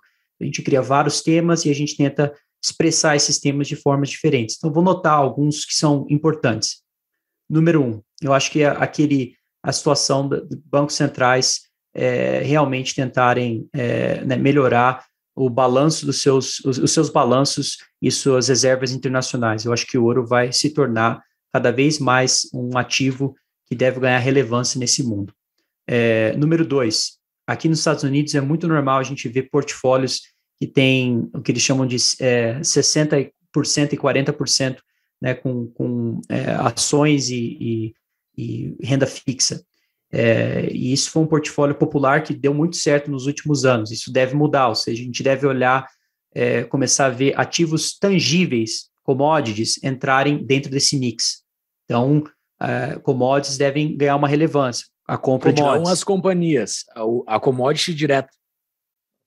Vou, vou, chegar lá, mas eu acho que as, eu acho que os dois seriam seriam seriam interessantes. É, exatamente. Os dois seriam interessantes.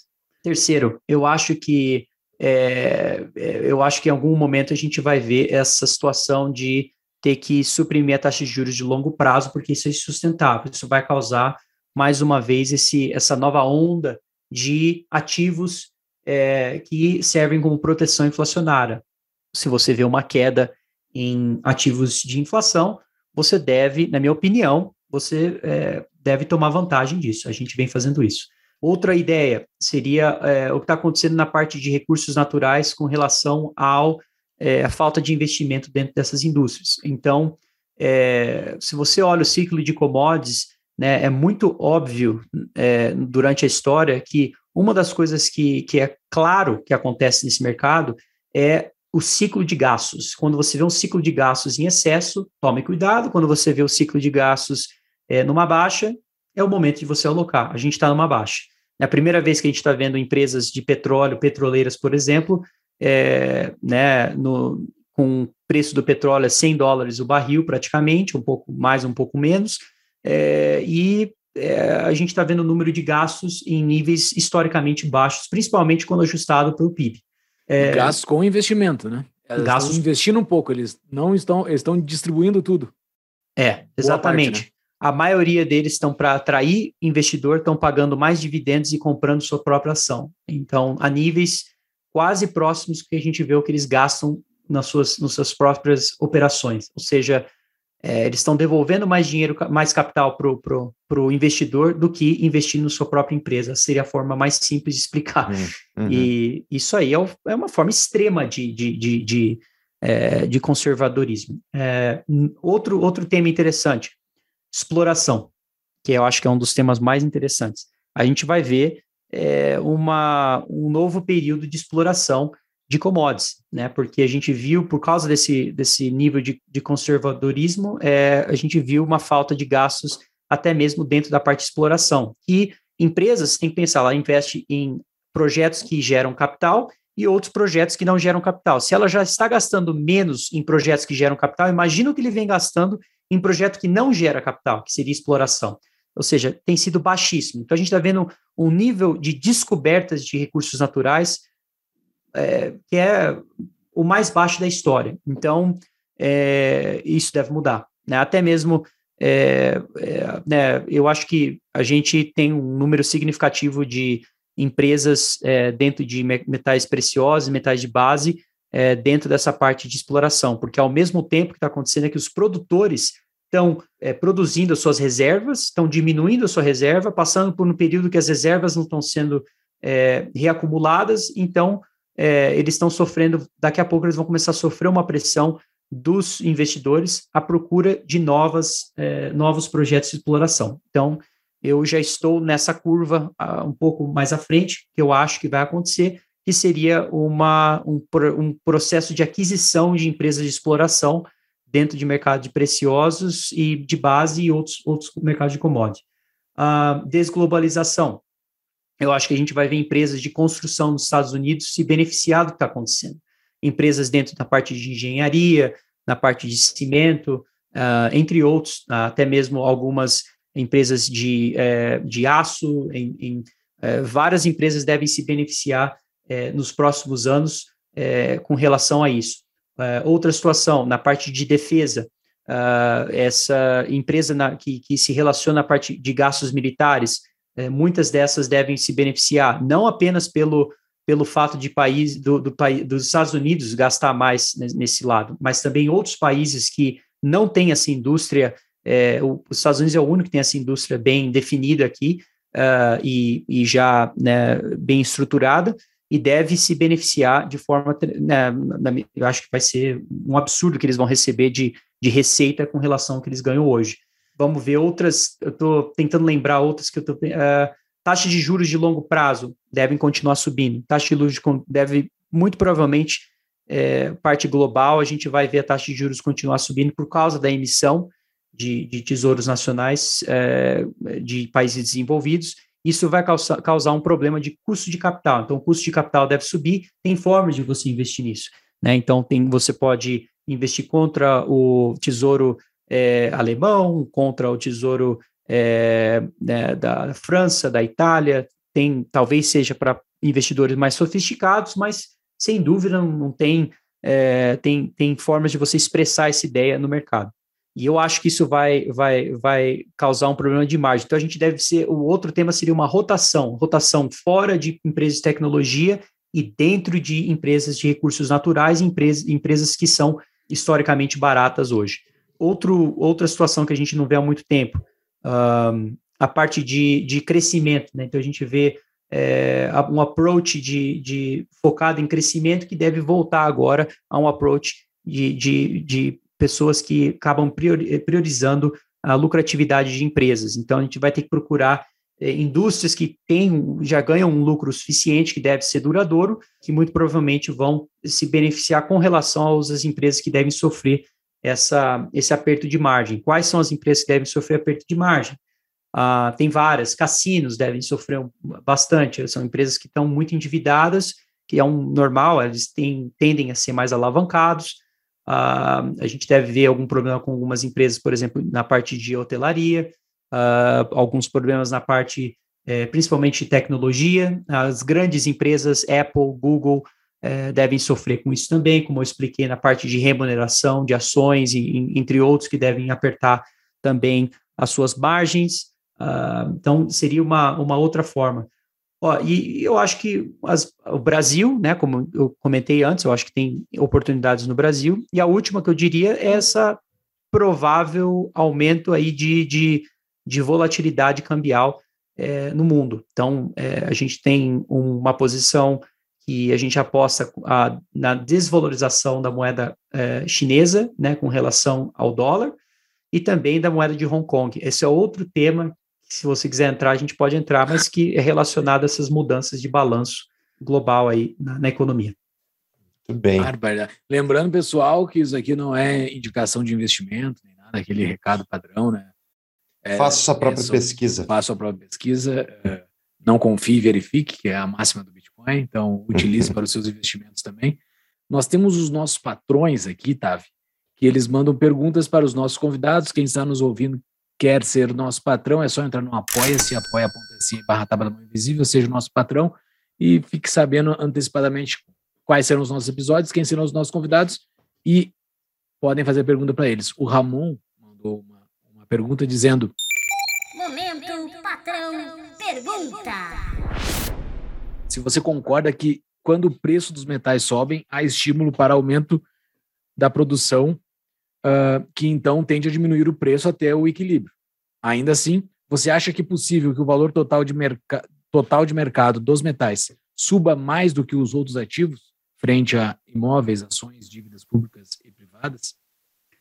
Olha, existem várias coisas que você eh, deve notar nesse, nesse comentário. Algumas seriam, primeiro que as- não há um excesso de reserva, né? A gente tem uma falta de reservas com relação ao que as empresas vêm, vêm produzindo. Ou seja, já já isso vai se tornar um problema. A gente vai começar a comentar, opa, é, empresa X, que é uma das maiores produtoras de cobre, ou ouro, ou prata, estão precisando de projetos novos para os próximos 5, 10 anos para continuar produzindo ao mesmo patamar que tem, vem produzindo nos últimos anos. É, então, esse, esse vai ser um grande problema. Outra parte que você não arruma a curto prazo, um problema de profissionais para você gerar novos projetos. Né? Essa situação de, de, é, de falta de geólogos é uma, é uma situação que, olha, realmente é um problema grave.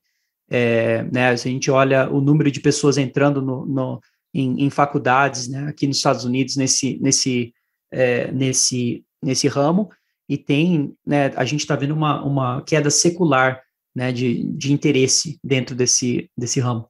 É, ou seja, acho que isso vai, vai continuar sendo é, um, é um problema que demora 5 a 10 anos para se resolver. Outro problema que eu acho que é, que é muito é, importante, a parte agrícola, você consegue arrumar né, o, a parte de oferta, esse, esse problema de oferta, você consegue arrumar em dois, três anos, né? Você planta mais, você arruma o problema. Agora, a parte de, de, é, de metais em geral, não só de base, mas também preciosos, é, esses, sim, demoram 5 a 10 anos para você conseguir, é, eu diria que mais 7 a 10 anos para você conseguir um projeto é, começar a produzir realmente aquele, aquele metal. Então, são processos longos. Você falar, ah, subiu o preço 20%, a empresa vai aumentar. Não é assim que funciona. Isso aí é um.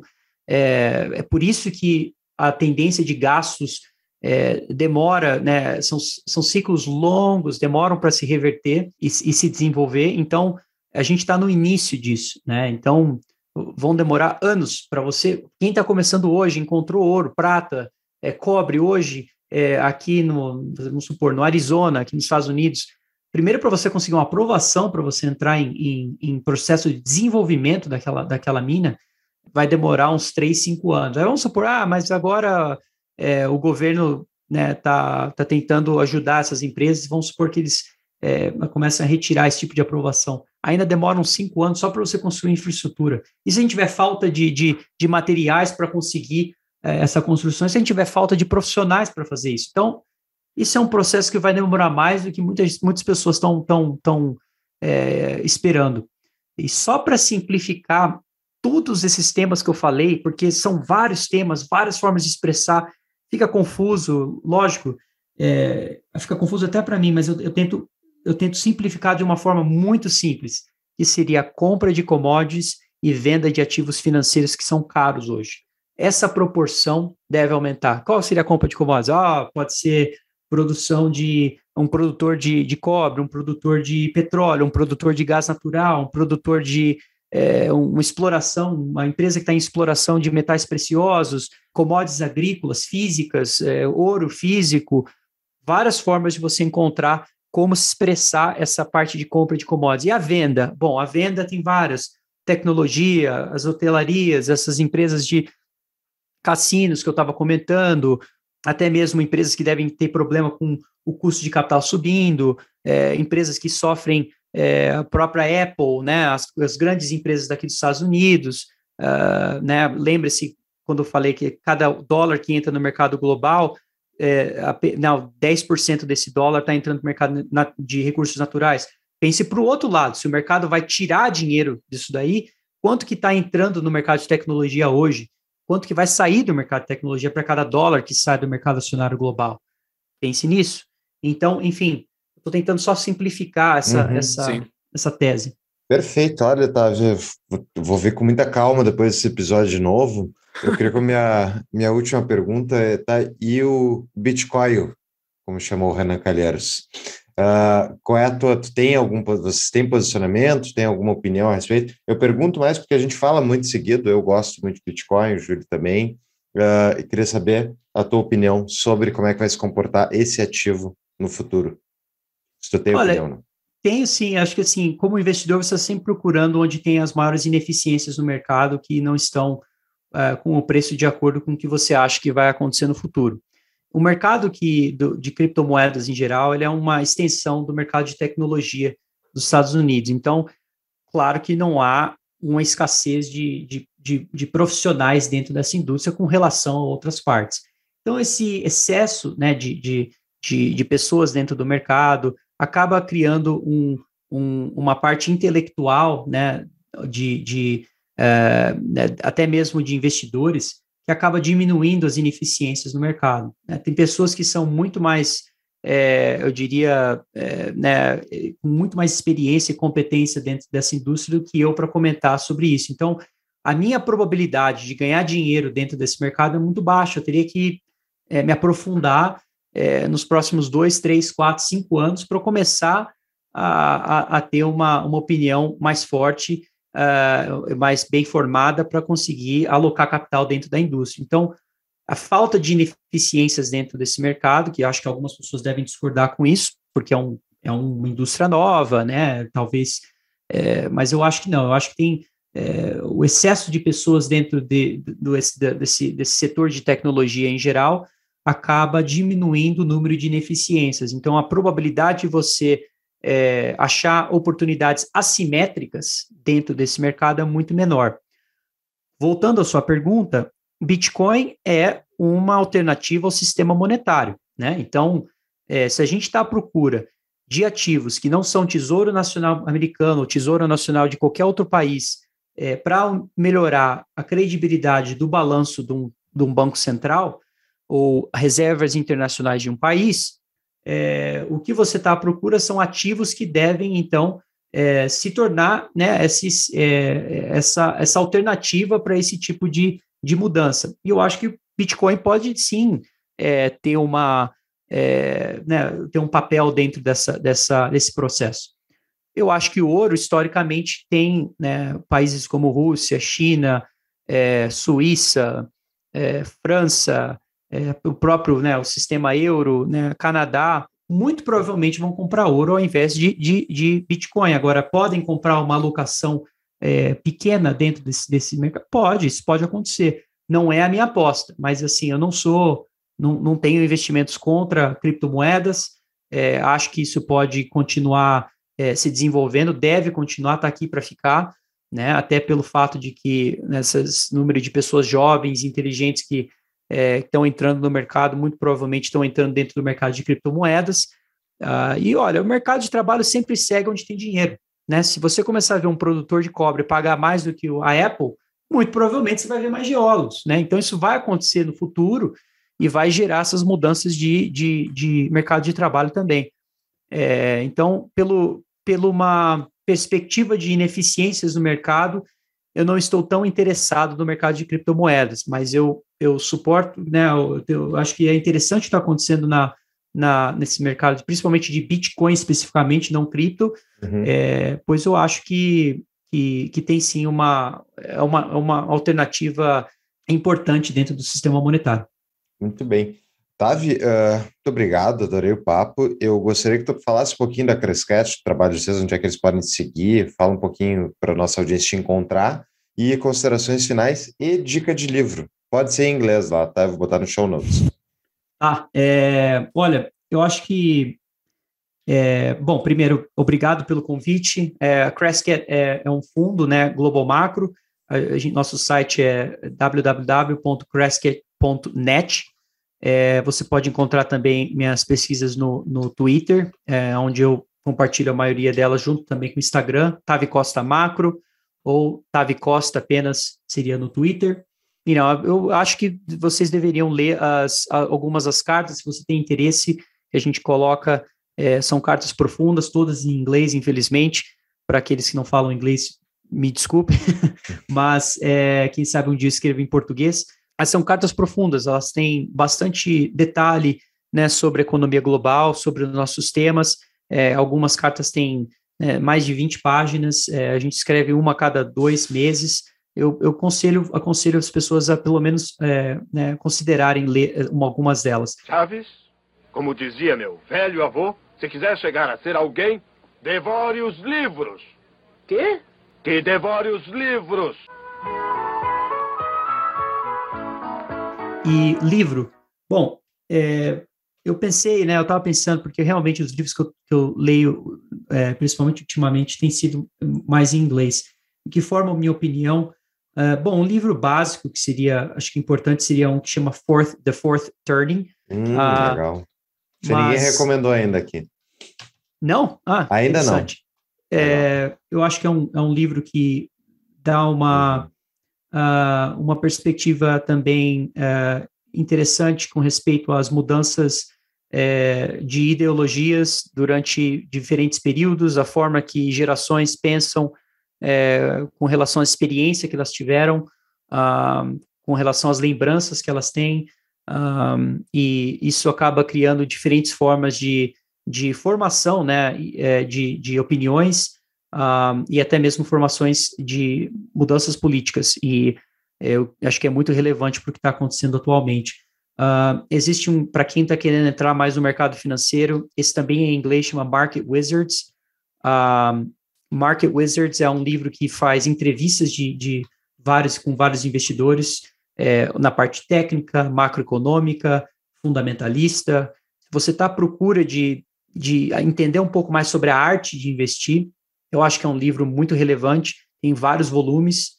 É, leiam com calma, tentem entender qual que é a tese de cada investidor, por que, que eles formam essas opiniões. Isso é uma forma bem é, interessante de você é, né, começar a entrar no mercado.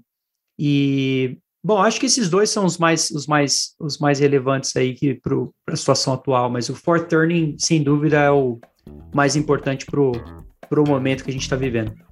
Show de bola. Muitíssimo obrigado, adorei o papo e até a próxima, Otávio. Muito obrigado, gente. Foi, foi um Muito prazer. obrigado. Valeu mesmo, cara. Quem está deixando de nos ouvir agora, terminando o episódio, vão lá no episódio 165, onde nós entrevistamos o Heraldo, que tem uma continuação dessa nossa conversa. Nos sigam também nas redes sociais e tudo mais. E também no nosso, no nosso Discord, onde a gente segue conversando durante a semana. A gente não está somente no, no podcast durante aos, aos sábados, estamos também no Discord, onde a gente discute e conversa com os nossos apoiadores. É só entrar no nosso Apoia-se. Valeu, Tavi, valeu, Fux. Até a próxima. Obrigado.